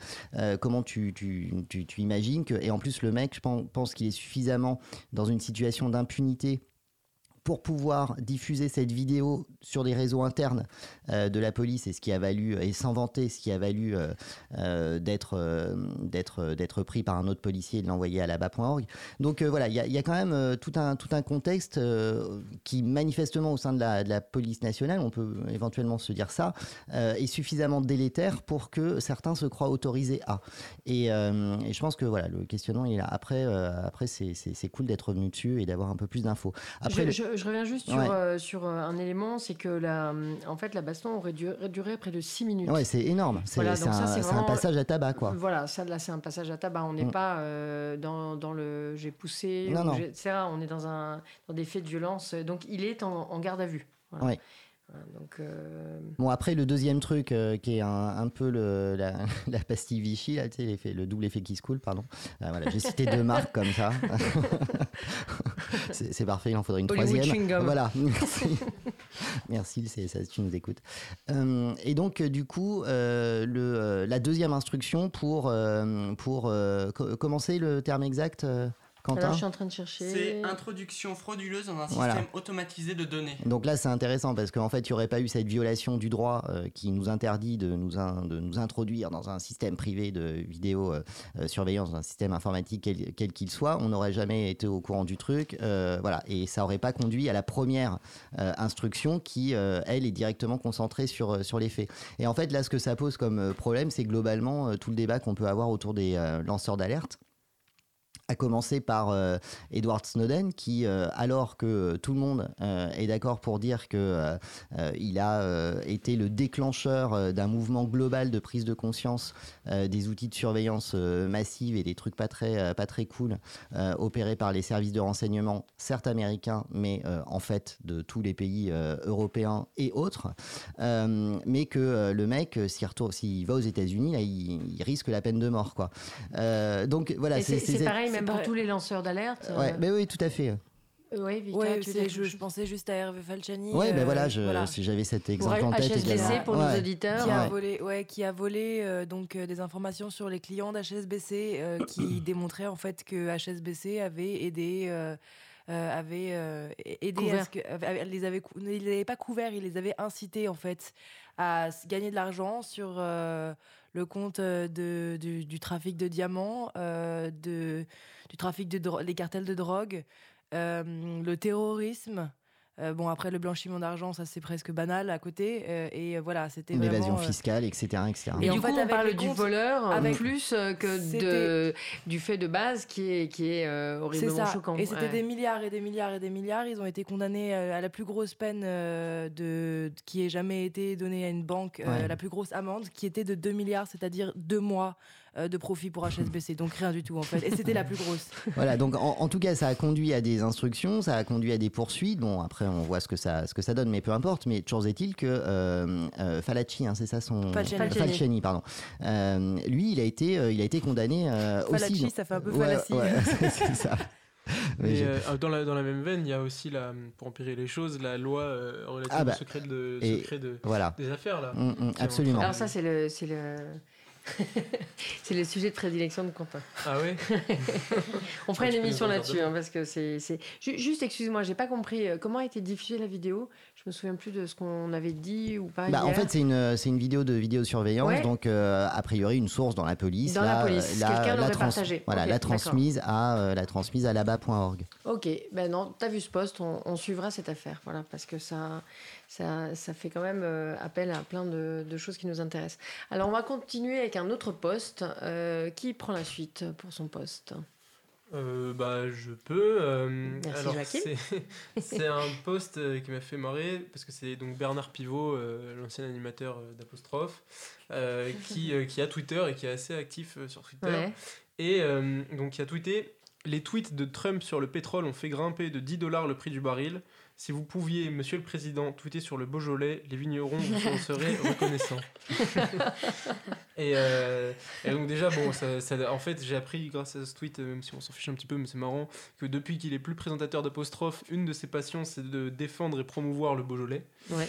Euh, mais surtout, ça nous apprend qu'en fait, euh, en approfondissant un petit peu, les pays de l'OPEP ont demandé à Trump d'arrêter de tweeter sur le pétrole parce que ça déstabilise trop le marché. Euh, là, dans un premier temps, ça a fait chuter les cours. Ensuite, ils ont remonté de 10%. Et, euh, et donc, en fait, voilà. Donc, au final, on se demande est-ce que maintenant euh, Twitter, c'est une énorme, enfin, nouvelle arme géopolitique, un truc où juste, voilà. Trump, là, on se demande s'il a juste été stupide ou s'il en fait il a été fin stratège. Euh, Fin stratège. Peut-être fin stratège. Possible. Et, euh, On reviendra, on fera toute une émission sur euh, le rapport aux réseaux sociaux de Trump. C'est la première fois qu'on gouverne par réseaux sociaux euh, d'un président hyper puissant euh, qui gouverne depuis sa- son canapé. Donc ça, c'est vraiment, on y reviendra. Mais Devant Fox News. c'est ça. Exactement. Euh, C'est mais- comme mais si Macron euh, tweetait devant BFM TV en, en clair. Quoi. C'est peut-être ce qu'il fait. Bah peut-être. Euh, voilà, qu'est-ce que ça vous évoque les uns et les autres? C'est marrant parce que ça me fait penser aussi à l'histoire d'une Kardashian qui avait euh, tweeté euh, le fait qu'elle vrai. aimait plus Snapchat et ils avaient perdu. Oui, oui. euh, je- C'était Kylie Jenner. Ah ouais, peut-être que tu connais mieux le sujet que moi, mais. Non, mais Je sais pas ce que tu veux dire. honte. non mais c'est vrai, c'est vrai que je, enfin, euh, c'est, elle avait, euh, je sais plus après combien de, à combien, de millions c'était, mais c'était. On y reviendra dans droit de euh, suite. Mm. Je pense que c'était une grosse grosse partie des, des fidèles de Snapchat, euh, ce qui est euh, assez impressionnant parce qu'en fait, euh, bon bah c'est quand même pas une personnalité non plus qui, qui a beaucoup de crédibilité à mes yeux. euh, encore moins au vôtre. Mais beaucoup, beaucoup de followers. Mais beaucoup, beaucoup de followers. Et c'est surtout que c'est. euh, D'ailleurs, elle, a- elle, a fait un peu les, les gros titres euh, les, ces derniers jours parce qu'elle est en passe de devenir la première. Enfin, la, une des plus jeunes milliardaires de tous les temps, alors que. Euh, elle a commencé, je crois, il y a 2-3 ans, une ligne de cosmétiques. Et en fait, elle en a 800 millions. hein, voilà, c'est. euh, Donc, elle a même dépassé toutes les autres de la famille. Et, euh, et effectivement, quand Snapchat a eu une update et que maintenant, je sais plus que c'était une sombre histoire de story qui Bah, apparaissait que tout en, tout en même temps au lieu de. euh, Il y avait quelque chose qui avait changé sur Snapchat et ça l'avait déçue. ouais, elle avait juste dit je suis horriblement déçue. Euh, et alors, est-ce qu'elle avait parlé de quitter ou pas Snapchat? Non, je elle, crois avait, pas. elle avait dit euh, Snapchat, Ouais. en gros, Snapchat m'a laissé tomber, quoi, un truc du style. Et en fait, le truc, c'est que la plupart des gens, enfin, la plupart de ses followers, ce sont des abonnés tout bonnement euh, de Snapchat. Bon, après, c'est Snapchat. bien, ça donne espoir. Peut-être qu'on pourra faire de grandes choses euh, Kylie Jenner. Qu'elle Il, il va falloir que tu défiles. Hein. non, mais c'est bien. mais, mais on, on fera mais aussi un sujet vous, sur. vous, euh, vous confondez pas avec euh, Kelly, euh, Kylie Jenner Kylie, bah, c'est- Kylie. c'est ce qu'elle vient de dire. hein. Ah pardon, je crois que En fait, Kardashian. Kelly et. Kylie, Ah, c'est ouais. la même. Non, non, non, non, pardon, j'étais resté sur Kardashian. moi. Non, mais une euh, petite c'est- précision, une petite précision, Olivier, Kylie Jenner, c'est la demi-sœur de Kim Kardashian. Ah ok, merci. J'apprends vachement de trucs depuis que je côtoie des jeunes. Et on reviendra d'ailleurs sur la famille Kardashian qui a fait justement sa, sa fortune personnelle, pas seulement sur du vide, mais sur les réseaux sociaux, ou du vide sur les réseaux sociaux, mais en tout cas, Bah, c'était c'est pas parti du d'une télé-réalité, non, Non, c'est parti d'une sextape. Ah oui, Oui, c'est non, vrai. c'est ce qu'on avait dit. Non, Ouais. c'est ce qu'on avait dit. Mais, mais euh, une sextape en 1980, euh, on se l'échangeait sous le manteau, quoi. Mm. Euh, euh, une Oui. sextape aujourd'hui avec les réseaux sociaux, je parle pas seulement d'internet, quoi, mais une sextape avec des réseaux sociaux puissants, c'est autre chose. Et puis en fait, euh, il, il faut quand même, euh, euh, moi qui regarde I. Voilà. I, point d'exclamation. Voilà, I, I, Entertainment, oui, Ouais. oui, où il y a en fait euh, de la télé-réalité et notamment euh, bah, toutes les émissions euh, Kardashian, euh, donc le père transgenre, les uns et les autres, etc. Euh, le, le... c'est plus que ça, c'est-à-dire que c'est pas, on peut pas broder comme ça à vie sur une sextape, c'est-à-dire que c'est extrêmement construit, c'est complètement scénarisé en fait, Euh, et donc euh, voilà, ils ont construit un business, mais c'est vraiment décliné en s'appuyant sur une vie qui est, qui est construite et, qui s'appuie sur un storytelling très très précis. C'est-à-dire que c'est pas simplement, euh, euh, on n'est pas dans comment ça s'appelle la télé-réalité française là qui est en train de d'ailleurs qui va s'arrêter. je Secret crois. Story. Secret Story où vraiment alors là il se passe rien du tout, mais il se passe tellement rien qu'il se passe rien. Donc l'émission au bout d'un moment il y a je sais plus cette Bon, saison va, s'arrêter. Après, il faut juste rappeler que quand même les Kardashians, euh, c'est euh, euh, ma- malgré le fait que bon voilà, ils ont créé un empire sur pas grand chose, ils étaient quand même, c'était quand même une famille qui était aisée de base. hein. C'était, c'est pas, ils sont pas sortis de nulle part. Le, le père des Kardashians et c'était l'avocat d'O.J. Simpson. Donc c'est pas une famille qui était non plus complètement Ouais. inconnue du Ce grand sont public. des, des pros de la com, euh, etc. Donc, euh, bon, on y reviendra parce que c'est assez intéressant. Donc, on a, on a deux, deux sujets d'émission euh, prochaines. C'est Trump et les Kardashians, mais on en fera une pour chaque parce que ce sont des gros sujets. Et la prochaine émission est animée par Jean-Marc Morandini. C'est ça, exactement. Exactement. Qui, qui lui-même a, a A quelques, quelques problèmes, ouais. petits soucis. Mm, mm. Voilà. Euh, donc, euh, euh, on passe à un autre poste. Bah moi je veux bien. Vas-y. Euh, c'est un post sur euh, le apparemment le l'American Journal of Respi- Respiratory and Critical Care Medicine a publié Et c'est qui une, ça, euh, ces gens Je- Parce que non seulement tu l'as dit en anglais, mais tu t'es empêtré, si tu veux. Donc, euh, tu vois, nous, pauvres Manon. euh, Euh, ouais, en fait, c'était juste ma source. euh, C'était. Elle ne Je sait pas pense ce que ça pas veut qu'il y ait dire. de traduction, non, mais c'est un journal, euh, c'est les, journaux un peu officiels comme ça que- qui qu'on met de médecine. con- Truc scientifique. Alors Ouais, un peu des- officiel ou officiel? Parce que- Officiel, c'est des trucs, euh, c'est scientifique. Voilà, c'était juste ce que je voulais prouver en donnant le Merci. Victoria. Euh, voilà, qui, bah, vous allez voir pourquoi, parce que ça fait un peu fake news euh, mon, mon truc. Donc euh, du coup, je voulais bien qu'on sache que c'est ça jusqu'à ce que, enfin, jusqu'à preuve du contraire, ça n'en est pas une. Apparemment, les femmes qui utilisent régulièrement des produits nettoyants subissent un préjudice de la fonction respiratoire comparable à celui d'un fumeur, et ce même plusieurs décennies après. Donc je disais dans l'article qu'en fait, ils ont découvert que euh, 20 ans à faire le ménage très régulièrement, ça équivaut à fumer un paquet par jour. Voilà. Ouais, j'avais lu un truc euh, à ce sujet effectivement. Ça, c'est, c'est- ça me laisse sans voix parce que euh, je me dis que Bah, finalement. t'es pas concerné, fait- toi. Voilà, c'est ça. ni fumeuse, ni- Non, mais alors, ni non, mais ça s'est télescopé dans un autre truc que j'ai vu sur, euh, sur euh, Facebook, je crois, euh, qui disait qu'en fait, euh, faire le ménage, euh, en fait, c'était bon pour la santé. Donc, euh, je me disais, bah, du coup, euh, en fait, c'est bon d'un point de vue euh, sportif. En fait, c'est un mini-sport. Euh, mais en revanche, si c'est l'équivalent d'un paquet de clopes par jour, effectivement, c'est gravissime. Euh, bah, c'est à suivre. C'est Bah, à suivre. Certainement que faut, faut- en fait, ils pointent du doigt les produits en tant que tels. Bien sûr. Après, peut-être que le fait de vivre dans un endroit propre, effectivement, est meilleur pour la santé, quoi. Non, non, c'était, Ouais. c'était le fait de, de- tu vois, en faisant du ménage, Ah, passer le balai, l'activité etc., ça te fait une le truc, activité physique. ouais. Mais je pense que ce qui est meilleur pour la santé, c'est oui, c'est ça, c'est l'activité physique en fait. C'est pas. euh, Ouais, mais les produits, si tu veux, c'est un sujet assez tabou parce que, en fait, on absorbe massivement des tas de cochonneries dans, le, dans, dans, les, dans les produits ménagers. Voilà. Achetez bio. hein. Euh, un, autre, euh, un autre poste. Moi, je veux bien. Julie. Alors, j'ai un poste euh, écolo ou un poste fait divers Alors, fait, euh, fait divers. Fait divers Très bien. Alors, ça s'est passé hier dans le RER A. Ouais. Euh, Il y a un groupe de sept jeunes originaires de alors Suresnes. Euh, se sont retrouvés dans une situation assez hors du commun dans leur trajet euh, sur euh, donc, euh, le RER A. Ils sont tombés sur 4180 euros en billets euh, de 10, 20 et 50. Waouh. Et donc moi, euh, ce que je vous demande, c'est qu'est-ce qu'ont fait ces jeunes avec euh, 4180 euros euh, dans des sacs en plastique? Ils l'ont donné à des SDF dans les quais, sur les quais du métro. Moi, je propose qu'Interpol demande une sont- enquête. euh, Est-ce qu'ils ont, ils ont, ils ont tout dépensé ou pas? Je En serious game. Ouais, mais est-ce qu'ils ont tout dépensé? Ah bah je dis pas. Euh, Je vous demande ce qu'ils ont fait avec cet Mhm. argent. Moi, je pense qu'ils l'ont mis sur leur compte en banque pour investir plus tard. Je crois pas. Je pense vraiment qu'ils voulaient se donner bonne conscience. Olivier Je sais pas. Ils, Alors. sont... ils ont prévu ça pour leurs vacances? Ils sont allés jusqu'au terminus de la ligne, à la gare Cergy-le-Haut, dans le Val d'Oise, et ils les ont remis à la police. Ah, Des modèles de vertu. hein. Ouais, non, mais en fait, le truc, c'est que je comprends, je comprends un peu cette démarche parce qu'on se sent un peu mal en se disant c'est quand même beaucoup d'argent, sauf que moi, je l'aurais peut-être pas forcément remis à la police, sachant que la police va peut-être le garder. Ah non. Bon, après, ceci C'est dit, c'est c'est- absolument interdit. C'est-à-dire que c'est interdit, mais ça arrive. Bah non, mais ils vont chercher euh, les propriétaires. Mm. Oui. Ils vont le garder pendant un an et Ouais. dans un an, ce sera propriété de l'État. Sauf que, en fait, le truc, c'est qu'ils auraient, ils auraient dû. Parce que c'est ce qui arrive, euh, c'est ce, qu'on- ce que, ce que j'ai vu plusieurs fois dans un groupe qui que, que nous, on a euh, de, de communautés dans, dans la ville où je vivais avant. Et c'était, euh, il y avait des gens qui parfois disaient j'ai trouvé de l'argent entre tel endroit et tel endroit. Euh, si quelqu'un arrive à me donner la somme exacte de ce qu'ils ont perdu, je le rendrai. Et euh, du coup, je trouve ça vachement plus euh, pertinent en fait comme démarche que de le rendre à la police parce que c'est évidemment les gens vont dire bah c'est Non, puis je pense qu'en fait, ils vont jamais être réclamés les 4000 euh, Non, 100 non, euros en non. petite coupure. à moins que ce soit un touriste chinois euh, qui venait faire ses courses euh, avenue Montaigne, mais euh, je sais pas. Bah, Ouais. Dans, dans le film Édouard, Édouard Romain d'Argent, à un moment, ils veulent, euh, il y a le père de famille qui veut euh, éduquer un petit peu Édouard Romain d'Argent.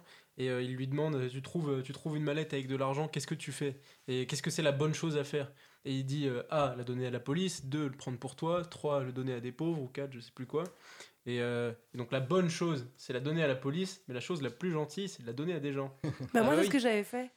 J'avais trouvé 40 euros et je me sentais tellement mal de les prendre que j'avais partagé avec une amie. Bah, forcément.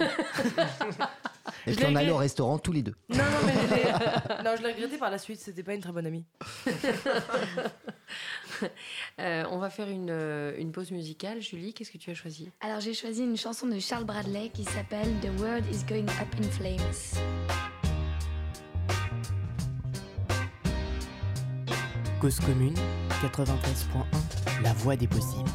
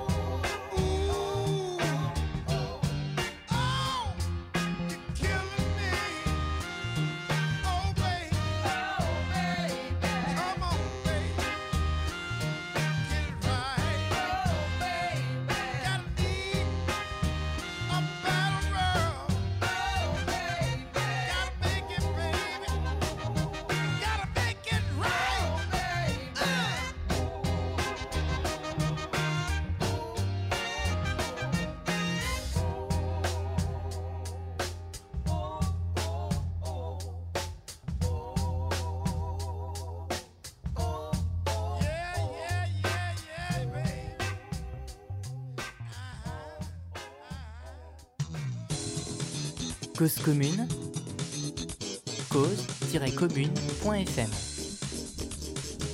Partage ta radio. Vous êtes toujours dans l'émission T'as vu ce poste? Victoria, euh, tu veux nous faire partager une, une invention de d'une haute euh, technicité. oui. je voudrais en parler de deux en fait. Euh, Donc je vous Voilà. présente euh, deux, deux- deux produits très innovants. Donc nous avons les crocs à talons.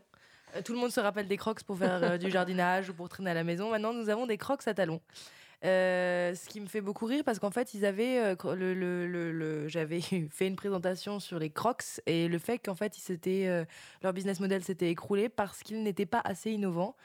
Du coup, de voir plusieurs années plus tard qu'ils ont choisi d'innover de cette manière, ça me fait un petit peu rigoler. Voilà. Donc ça, c'était ma première, mon premier produit très très innovant. Et euh, le deuxième, c'est une montre qui de, de la marque. euh, J'ai le droit de dire la marque? Oui. euh. Ouais, ouais, on dira d'autres marques. Bon, euh, c'est une montre, c'est les montres slow. De toute façon, personne connaît. Euh, on peut parler de Louis Pion, de euh, Piaget. Voilà. Moi, je connais pas trop les marques euh, de, de marques. Enfin, j'en ai pas sur. euh, bon. Enfin bref. Euh, donc c'est Faudra montres demander à Cambadélis. ah oui, Julien les- Drey. n'oublions pas Julien Drey, c'est pardon. pas Cambadélis. Pardon, pardon. N'oublions pas que- Julien Drey. Cambadélis, il a d'autres casseroles. hein. Ouais, mais pas les montres. N'oublions pas Non. de la même manière que euh, si t'as pas de Rolex à 40 ans, euh, t'as raté ta vie. Donc Bah oui. euh, voilà. Euh, non, donc ces montres slow, la- leur particularité, c'est que euh, elles montrent un- le, le cadran et, et c'est un cadran à 24 heures. Donc au lieu d'avoir euh, 12 heures sur le cadran, on a 24 heures. Donc c'est 1, 2, 3 jusqu'à euh, 24. Voilà. C'est- Et en fait, euh, c'est c'est pour. Attendez une seconde. C'est- pas fini.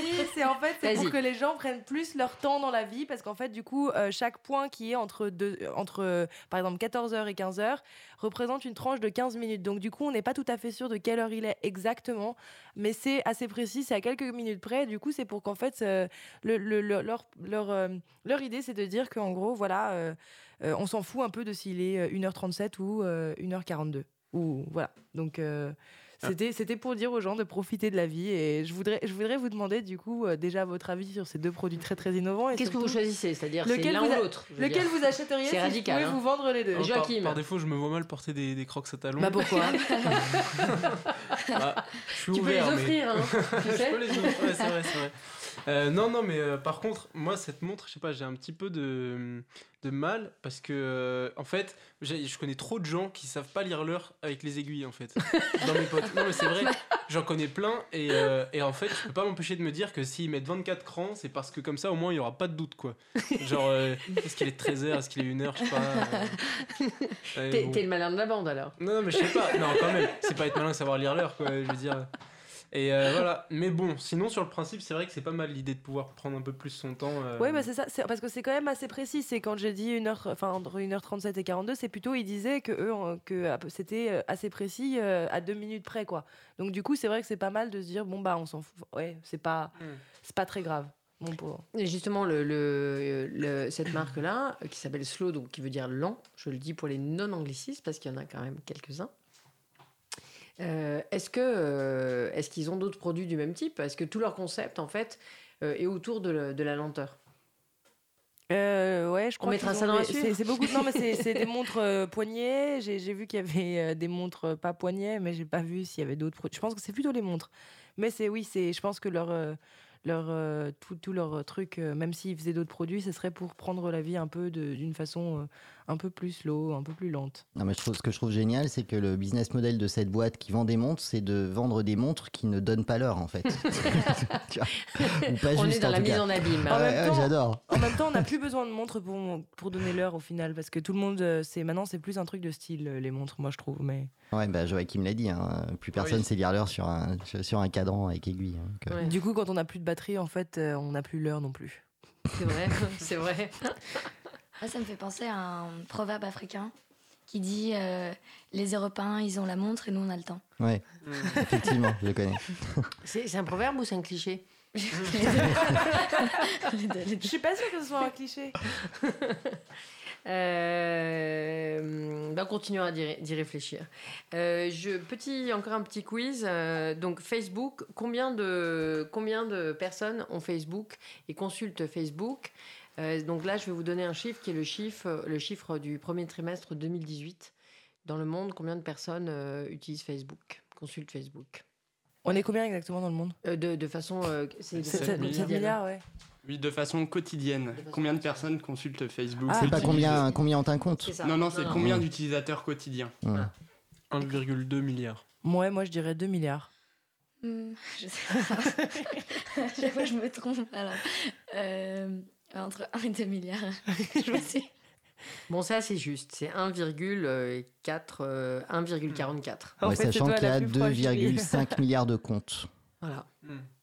Il y a Merci. 2,5 milliards de comptes Ouais. Du coup, en fait, quasiment tout le monde, euh, enfin, une grosse partie. Ouais, euh, Donc, ça veut dire quand que même. euh, un tiers de la population mondiale. Mm. On est à combien la population 7 mondiale milliards, de à peu près. fact-checkers Bah, on doit approcher les 8 là, non Non, Ah, pas Non, encore. pas encore. Vérifiez, vérifiez, Olivier. Euh, mais en tout cas, 2, milliards, euh, c'est énorme. Mais d'utilisateurs quotidiens, alors moi, bah, je- c'est je- quasiment je un tiers de la population mondiale. qu'on quoi. était plus bas. Euh, Ouais. Franchement, je trouve ça énorme. Moi, ce que je trouve euh, fou, c'est que a 7,55 milliards, pardon. Ah ouais. Ouais, vois, y a vite, hein. 2,5 milliards de, de gens inscrits et 1,44 qui euh, l'utilisent euh, quotidiennement, ça veut dire quand même qu'ils ont un gros gros taux de, de gens actifs quoi. Mm. Parce que euh, ça veut dire que les gens ils, se- ils se désinscrivent pas, ils se déshabituent pas, euh, puis ils en ont un usage quotidien quoi. Vraiment. Exactement, moi, c'est ce paraît- qu'on appelle les daily active users. Ouais. Moi, ça me paraît un peu faux comme. euh, comme, comme, comme euh, comme- Enfin, ça, me- ça, me paraît, ça me paraît difficile à croire parce que je sais pas s'il y a beaucoup de gens qui, dans mon cas, ont eu deux comptes. Euh, mais moi, j'en ai un qui est en totale inactivité et je me doute que je suis pas la seule personne dans ce cas-là. Et puis, il y a aussi des gens qui l'utilisent très rarement, des gens plus âgés qui en ont pas l'utilité tous les jours. Du coup, j'ai du mal à. Bon, après, hein, euh, c'est les chiffres qui le disent, mais c'est juste que. Non, je non, mais on reviendra en fait sur la, sur la source parce qu'on Ça a me la paraît source, mais on n'a pas, euh, on pas creusé. On reviendra en fait dans le droit de suite, on reviendra sur, euh, sur la sur Non, non, la mais source. effecti- effectivement, c'est un. Là, il y a, y a pas, il y a eu pas mal de papiers quand ces chiffres sont sortis. Ils datent de 2007, 2017, pardon. Euh, donc, il y en a un qui, qui vient de, de chez Pixel euh, au Monde, euh, qui, est, euh, qui est le blog numérique du, euh, du Monde. Et effectivement, euh, 2 milliards, c'est le nombre d'utilisateurs actifs que revendique euh, le 27 juin, donc 2017, Facebook. Et sur les utilisateurs actifs, en fait, le chiffre est en hausse de 3,42% par rapport au trimestre précédent, ce qui est très intéressant parce qu'il y a eu quand même des, des scandales euh, un petit peu à répétition, euh, notamment euh, sur la question de l'utilisation des données. Et on aurait pu croire, en fait, euh, alors euh, les, les choses reviennent régulièrement. Il y a souvent des rumeurs qui disent de toute façon Facebook c'est fini, euh, c'est utilisé par les vieux, etc. Ben, on se rend compte quand même en réalité que ça continue de progresser. Voilà. Oui. Ça serait intéressant de voir dans quelle zone géographique euh, si c'est en milieu urbain euh, et comment les gens s'en servent. Mais quand même, euh, en tout cas, c'est ça, ce sont les chiffres. Voilà. On va passer à un, un nouveau poste. Euh, qui, qui se lance Euh, bah, je peux. Euh, bah, du coup, en fait, c'est par rapport à un événement là, qui euh, commence aujourd'hui à Paris. Pour ceux qui ont une petite fibre politique et qui se désespèrent un petit peu de la situation aujourd'hui, du paysage politique, de la gauche, etc., du, du renouveau des idées, c'est le journal dont j'ai déjà parlé, je crois, hier ou avant-hier, qui s'appelle Le vent se lève, donc c'est un média alternatif de gauche, qui fait son université d'été euh, à Paris, euh, donc vers le métro Garibaldi. Euh, à partir d'aujourd'hui, ça dure tout le week-end. ils, vont, ils vont retransmettre la finale de la Coupe du Monde en direct, ne vous inquiétez pas. Et, et du coup, ouais, en fait, il y a des. Ouf, on a eu peur. Non, mais il y a quand même il y a des invités de, de prestige parce qu'en fait, leur, leur but, c'est de faire dialoguer les différents mouvements qui disent progressistes euh, européens. Alors, progressiste, ça veut pas du tout dire euh, macroniste dans leur euh, vocabulaire. Et euh, donc, ça veut dire qu'il y a plusieurs partis européens qui sont présents. Il y a aussi des philosophes, des essayistes. Et donc, je donne quelques noms pêle-mêle, mais donc, il y a Samuele Mazzolini, qui est le fondateur d'un parti italien qui s'appelle Senso Comune. Il y a Adrien Quatennens de la France Insoumise. Il y a Inigo Errejón, de, qui est le cofondateur de Podemos. Et il y a des philosophes assez connus comme Chantal Mouffe, ou des essayistes comme Gérald Andrieux ou Coralie Delhomme. Et donc, au programme, il y a divers sujets, dont l'Europe, euh, les populismes, euh, le clivage gauche-droite, euh, le néolibéralisme, etc. Donc, euh, je pense que c'est un événement intéressant à suivre et c'est retransmis en direct sur Facebook et YouTube pour ceux qui peuvent pas y aller. Voilà. Merci beaucoup, Joachim. De rien. Euh, Julie, un poste. Alors, euh, c'est un petit poste assez court celui-ci, mais c'est euh, Marc Levoix, qui est un professeur à l'université de Stanford et euh, qui donne aussi des cours à Google, Mhm. euh, des cours magistraux euh, filmés, qui a décidé de publier l'ensemble de ses cours euh, gratuitement sur Internet. D'accord. Voilà. Euh, je trouvais ça très intéressant parce que C'est justement... des cours de quoi? De photographie, pardon. Ah. Euh, je trouvais ça particulièrement intéressant parce que des universités comme l'université de Stanford, qui est très prestigieuse et chère, euh, bah, ce, ce professeur donne l'opportunité euh, à tout le monde de pouvoir accéder à cette connaissance, à son savoir et ses cours. Est-ce que tu sais s'ils sont nombreux à faire ça, hein à partager euh, gratuitement leurs cours, euh, les, les professeurs d'université? Bah, justement, je pense pas. Est-ce qu'ils sont autorisés? Parce qu'en fait, le truc, c'est que je me dis, une école qui coûte euh, 100 000 euros l'année, en fait, euh, j'ai du mal à. Enfin, 100 000 dollars, euh, ou euh, je sais pas exactement, mais autour de ce prix-là. euh, je me demande comment ils peuvent après baser leur, euh, leur, euh, enfin, leur euh, retour sur investissement, si je puis dire, euh, sur euh, des professeurs qui, en fait, au final, euh, mettent leurs cours en, ligne. Parce que du coup, quel intérêt à Stanford si, en fait, euh, les cours, euh, Moi, je peux les suivre sur Internet? J'ai eu une prof euh, un an qui euh, c'était dans une fac euh, privée euh, et elle a- y avait écrit surtout ses polycopiés copyright. euh, Ouais. Donc euh, on pouvait pas, on n'avait pas Copyright, le droit euh, pardon. avec son nom. Avec son nom à elle. Ouais, avec son nom. Mais je Euh, pense que c'est parce que euh, dans ce cas-ci, c'est un prof euh, de l'université de Stanford, mais il publie euh, ses cours qu'il donne chez Google. Ouais. Et donc dans ce cas-là, il publie en plus via Google euh, ses cours. Et donc c'est peut-être pas les cours de l'université de Stanford, mais Ouais. c'est basé sur euh, les mêmes euh, les mêmes compétences. Enfin, c'est les mêmes euh, cours qu'il donne à Stanford, mais à Google, et c'est ceux-là qui qui le publie. J'ai une question à vous poser d'ailleurs. Est-ce que vous formez, euh, alors même sur des mini-sessions, euh, est-ce que vous formez, je ne parle pas du tuto, hein, mais est-ce que vous formez euh, type, type université ou type contenu un peu pointu sur, sur Internet? Est-ce que vous allez par exemple voir les cours de la Khan Academy? Est-ce que vous les conseillez à d'autres, etc. Euh, pas trop, mais ça, je crois que c'est ce qu'on appelle les MOOC, les euh, M, euh, Ouais. Ma- Euh, Massive on- Open Online Courses. Ouais, merci. Euh, bah, du coup, moi, pas trop. Euh, après, euh, je pense que c'est un bon, un bon outil- d'appoint, en fait. Enfin, que, mais Ouais. ce qui me fait un petit peu peur, c'est que justement, aujourd'hui, ça a tendance. Enfin, il y a des boîtes qui se développent et en fait qui se disent un petit peu école et Mhm. qui comptent donner des cours sur un cursus entier, mais uniquement à partir de MOOC. Et c'est dommage parce que, quand même, l'expérience d'un prof euh, en face, euh, que ce soit en amphi, en TD et tout, c'est quand même un, un truc sympa. Après, euh, ça, ça- c'est vrai que ça peut permettre d'avoir accès à des, à des connaissances euh, dans des domaines qui sont pas du tout les nôtres, en fait. Et, euh, et d'ailleurs, il y a même, je crois, le Collège de France qui, qui met en ligne dans toutes les disciplines les interventions de tous ses membres. Euh, et puis ça reste en ligne un bon moment, donc c'est un truc, euh, voilà quoi. Je- mais après, non, ça circule pas trop euh, sur mes réseaux en tout cas. Mais Oui. ap- Oui, ouais. Victoria. Non, je voulais dire même, euh, enfin ça je suis pas sûre, mais le Collège de France, au Collège de France, c'est possible d'accéder au- aux cours en amphi euh, Ouais. librement, non? Ouais, ouais, ouais, de base. Mais c'est pour ça aussi, je pense qu'ils mettent leurs cours en ligne d'ailleurs. Certainement. Mais en fait, c'est deux Stanford, visions de. Stanford, c'est plus étonnant, ouais. Bah, En fait, c'est deux visions de l'accès au savoir euh, Mm. qui, qui s'affrontent. C'est euh, d'un côté, euh, tu privatises euh, l'accès au savoir et donc ses contenus, et dans l'autre, euh, comme le Collège de France, effectivement, il y en a d'autres. euh, tu euh, voilà, le, principe, c'est précisément euh, de l'université ouverte euh, et du savoir pour tous. Mhm. Mm. Mais bon, euh, enfin, On y reviendra. Ouais. N'est-ce pas? Euh, euh, Victoria, ton dernier poste, je crois. Bon, euh, mon dernier poste, c'est sur les manifestations à Londres dues au fait que Trump se rend en Angleterre. Mhm. Euh, donc, ils ont investi dans un ballon euh, de Trump bébé en couche-culotte. Mhm. Un énorme ballon qui volera au-dessus de Londres. Et ils ont récolté, je crois, euh, 37 000, de, 30 37 000 pounds pour, euh, du coup, euh, pour, une pour, avoir de l'argent pour une manifestation qui serait contre Trump. Et euh, ils veulent faire. euh, ils veulent, faire, ils veulent euh, ressusciter le groupe euh, Green Day avec leur chanson American Idiot qui était en fait euh, qui avait été euh, à la base écrite euh, pendant l'administration Bush. Donc voilà, c'était juste pour euh, partager un peu cet humour anglais euh, qui critique euh, de façon originale Qui, qui- qui a fait, qui constitue ce groupe? Green Day. Non, le, non pas, pas le groupe Green Day. Le, le groupe s'appelle Green Day, c'est ça? Le groupe s'appelle Green Day. D'accord. Green Day, c'est un, C'est un groupe de musique. c'est un ouais. groupe de musique. Non, mais là, tu parles enfin, par rapport au ballon, en fait. Oui, le ballon, je Ouais, parle ouais. du ballon. euh, ouais, moi j'étais. Non, d'initiative. c'était c'était les. Bah oui, mais c'est. euh, Non, mais le- c'est- c'est une initiative cri- privée, je crois, en fait. C'est des Oui. gens euh, qui ont. Un euh, groupe de personnes Ouais, qui c'est a- ça. D'accord. Mais après, euh, moi, j'ai- j'en ai entendu parler aussi, c'est arrivé aussi dans mon fil d'actualité. Et c'était, en fait, euh, ce qui est un petit peu euh, plus euh, dérangeant, c'est que c'est pas euh, à un moment comme ça qu'ils vont lancer le ballon. En fait, c'est pendant une visite de Trump au Royaume-Uni et que, euh, enfin, à Londres, et que en plus, ça a été autorisé expressément par le maire de Londres, euh, Sadiq Khan.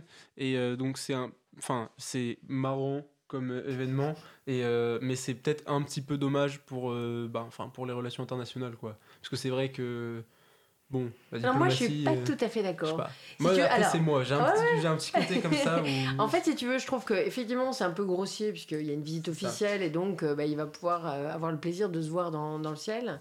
Mais lui-même, si tu veux, il est tellement disruptif euh, sur, sur de, de, de, de- de mauvais aspects, c'est-à-dire euh, dire tout et n'importe quoi sur les réseaux sociaux, créer vraiment des problèmes diplomatiques par ses tweets, que du coup, si tu veux, je trouve que c'est vraiment la réponse du berger à la bergère. Tu, tu vois ce que je veux dire Ouais, je vois, je vois. Non, mais en fait, ce qui me dérange, c'est pas que les gens euh, aient eu cette idée. Je trouve que c'est une idée marrante. C'est euh, plus que, euh, le, que la posture des pouvoirs publics et du maire de Londres, ça a été genre. D'autoriser. Ouais, d'autoriser et de. Enfin, en tout cas, sans même questionner du tout, quoi, le, le truc. Alors que, bon, enfin, je veux dire, ce qui est sûr, c'est que les relations entre Trump et l'Europe s'en porteront pas mieux après, quoi. Ouais, c'est ça. C'est un petit peu ça que je trouve dommage. On n'avait peut-être pas besoin de ça actuellement. Mais bon, c'est sûr que les images, euh, j'ai hâte de les voir. hein. Ça va, ça va Et puis, marrant. si tu veux, le, le- moi j'ai encore des images en tête, euh, les horribles images et vidéos en tête de, nos- de tous nos posts. hein. Euh, D'ailleurs, ça m'intéresserait de savoir si, euh, si vous les aviez sur vos fils, les, les images des, des enfants migrants placés en fait en rétention dans des cages, parce que c'était vraiment des, des cages, et pleurant, appelant leurs parents, etc. Donc, le, le- il y a un moment, en fait, où, euh, si tu veux, pour moi, la, la- la rébellion, euh, tant qu'elle est euh, non, non violente, si tu veux, euh, même, même insolente, Ouais. même peu intelligente, parce que là, c'est un Bah, gag. c'est ça en fait. Je- ouais, mais manifestation, oui, mais tu vois, là c'est plus de la dérision que du. Enfin, je veux sûr. dire, il, lui, il proteste même pas contre ces enfants qui ont été mis en cage ou quoi. si, en si. soi.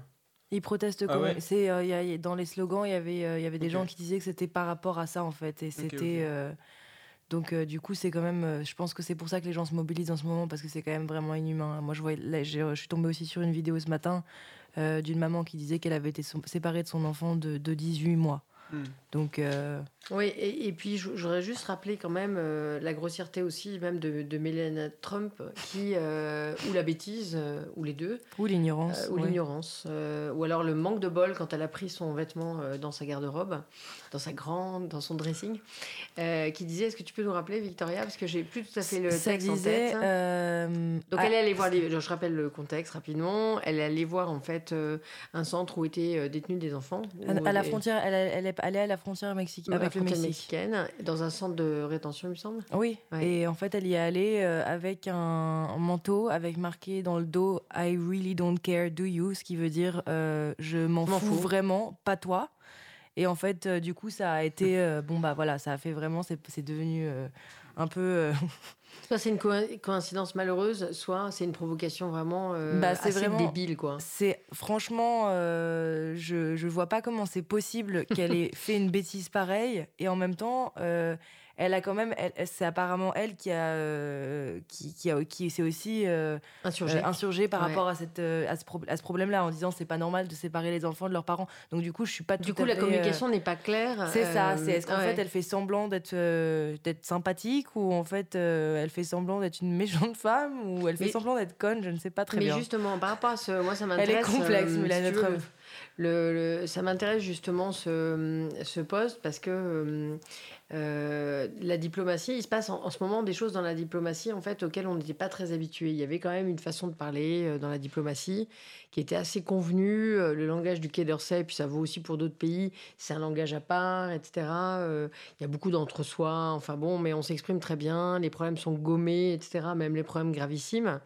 Euh, on parle de, manière e- extrêmement modérée, y compris des crimes euh, qui sont commis par les États lors des visites, etc. Je rappelle que parmi les premières visites euh, faites par Macron au début de son mandat, il y a quand même eu Erdogan, Erdogan, Trump, Poutine, voilà, et tout ça est très feutré. Finalement, on glisse une phrase.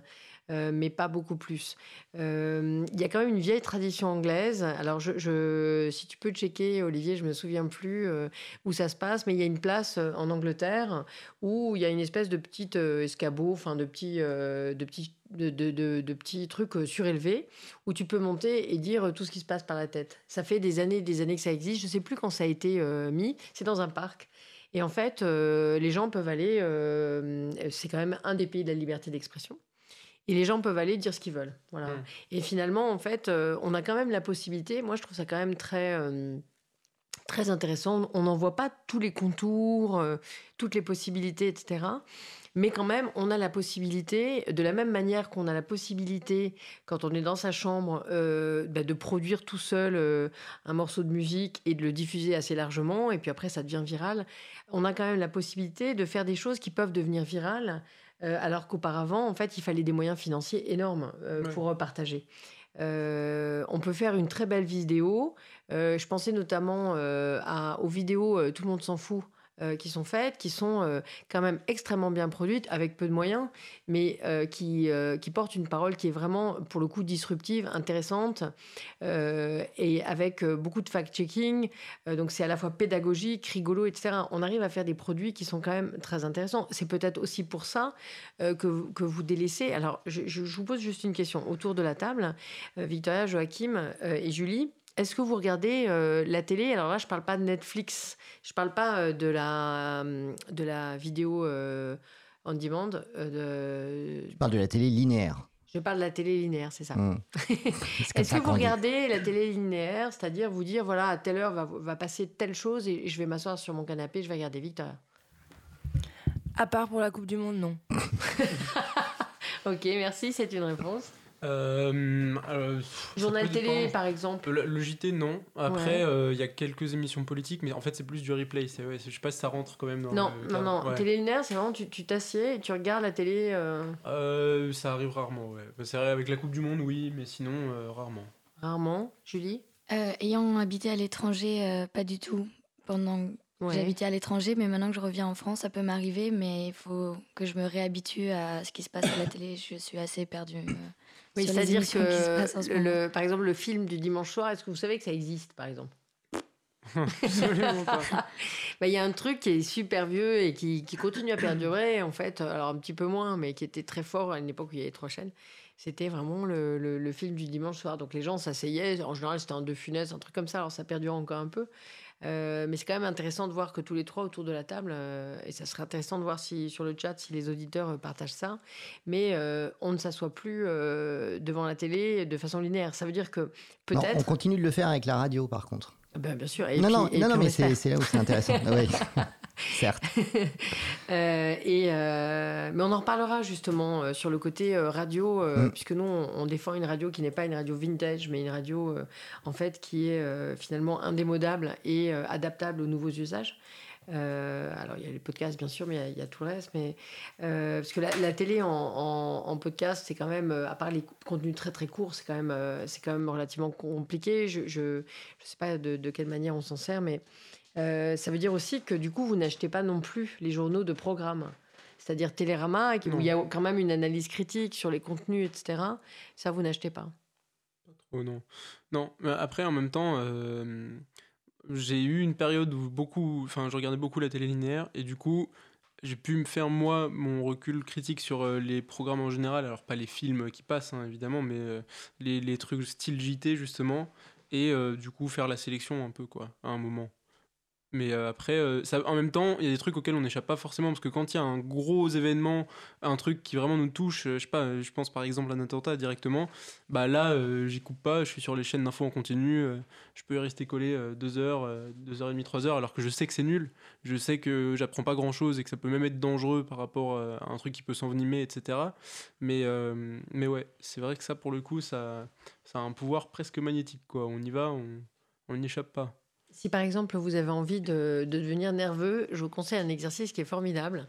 C'est de vous poser devant euh, LCI euh, ou iTélé. Alors ça s'appelle toujours iTélé, iTélé Euh, CNews. CNews. Ah, CNews, Ou devant CNews, euh, un jour de composition d'un nouveau gouvernement. C'est un truc qui est horripilant. Parce qu'en fait, ils font des pronostics toute la journée, en fait, avec quelqu'un qui devrait sortir mais qui ne sort pas. Souvent, il y a une heure, une heure et demie de retard, voire deux heures. Et en fait, dès le matin, euh, c'est-à-dire euh, si par exemple l'annonce est à 14 heures, depuis 6 heures, en fait, ils font des pronostics avec des bruits de couloir, des bruits de salon, des bruits d'hémicycle, euh, des idées. Et en fait, toute la journée, ils composent un gouvernement. Et en fait, quand le gouvernement est annoncé, en fait, c'est complètement fou. Et alors, c'est très agaçant, mais en même temps, c'est très rigolo parce que quand vous le testez, en fait, vous dites, allez, je vais m'en faire un. Là, hop, il y a une annonce du gouvernement, je vais regarder. Et on va rire un peu. Et, en fait, euh, c'est absolument pathétique, quoi. Parce que c'est- c'est vraiment là, pour le coup, euh, j'ai plus du tout en tête. Il y avait un bouquin qui était sorti qui, était, euh, qui fait partie de ces bouquins un peu marquants qui s'appelait L'air du vide euh, de Lipovetsky. Euh, mais euh, pour moi, c'était ça, quoi. C'était vraiment le, c'était l'air du vide. Euh, voilà, je vous propose une dernière pause musicale. Alors, Julie, qu'est-ce que tu as choisi? J'ai choisi King of a One Horse Town de Dan Auerbach. Merci Julie.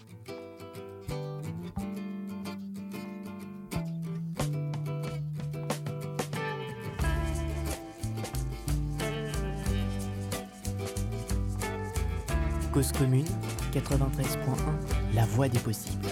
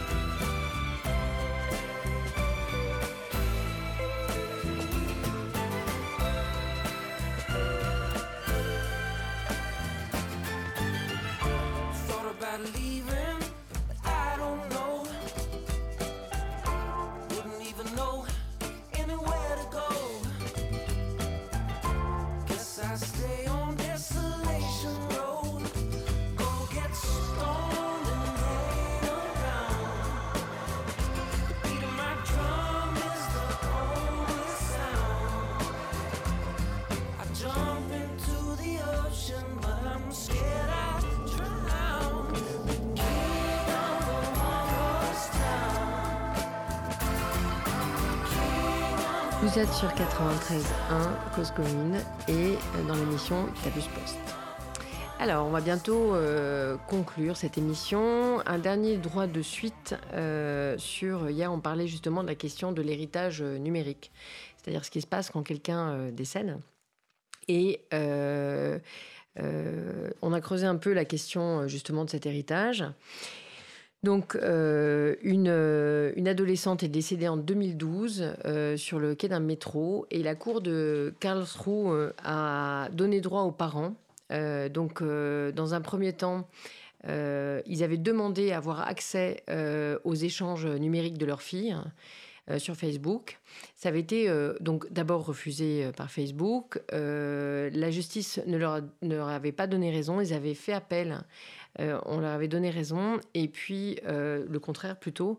Et puis, la Cour de Karlsruhe, donc je rappelle qu'il est la Cour constitutionnelle allemande, euh, a décidé justement que ça devenait, ça passait dans le droit d'héritage. C'est-à-dire que les, ayants droit, pas forcément les parents, hein, ça peut être les enfants, avaient, du coup maintenant accès aux échanges. Voilà. Alors, un avocat qui s'appelle Thierry Valla, euh, qui est euh, un avocat spécialisé de ces questions, qu'on aura peut-être le plaisir d'inviter dans une prochaine émission, euh, disait que le, sujet était intéressant parce que ça dépassait très largement l'Allemagne, puisque ça allait certainement essaimer partout dans le monde. Voilà, donc on, on continuera à suivre cette, cette question. Là, il était question de savoir en fait si c'était un accident, donc une chute ou, ou un suicide. Euh, voilà, c'était pour continuer un peu sur, euh, sur ce qu'on s'était dit. Du coup, je voulais juste demander si c'était juste en Allemagne qu'on avait le droit maintenant. Alors, c'est en fait c'est une décision de justice allemande, mais ça va certainement en fait faire jurisprudence ailleurs. Voilà. Euh, on arrive au terme de cette émission. C'était un plaisir d'être avec vous. On vous retrouve lundi, puisque comme vous, on est en week-end et on part en Boeing avec Peugeot Ayrton.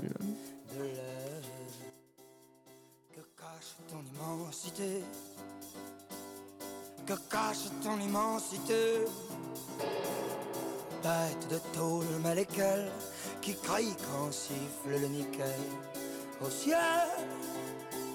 C'est drôle non plus de densité. C'est drôle non plus de densité. Boing, boing. Et tes mouvements sont de majesté.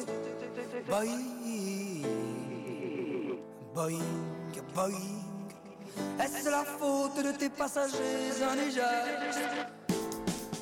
Si tu penses.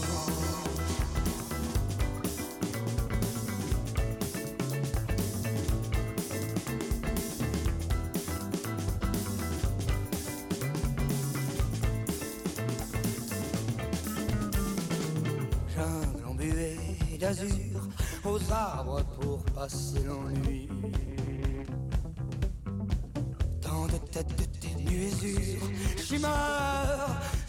Ces fantômes peuplent ta cité. Blanc jardin suspendu aux heures, du jour ta forêt de vapeur. Abri, notre monstre électricité notre monstre électricité. Boing, boing, et tes mouvements sont de majesté. Boing, est-ce la faute de tes passagers indigènes. Si tu penses, boing, boing, et tes mouvements sont de majesté. Boing, boing, boing. Est-ce la faute de tes passagers indigènes? Si tu penches à gauche enfin comme un vieil éléphant À à l'heure, enfin, enfin comme un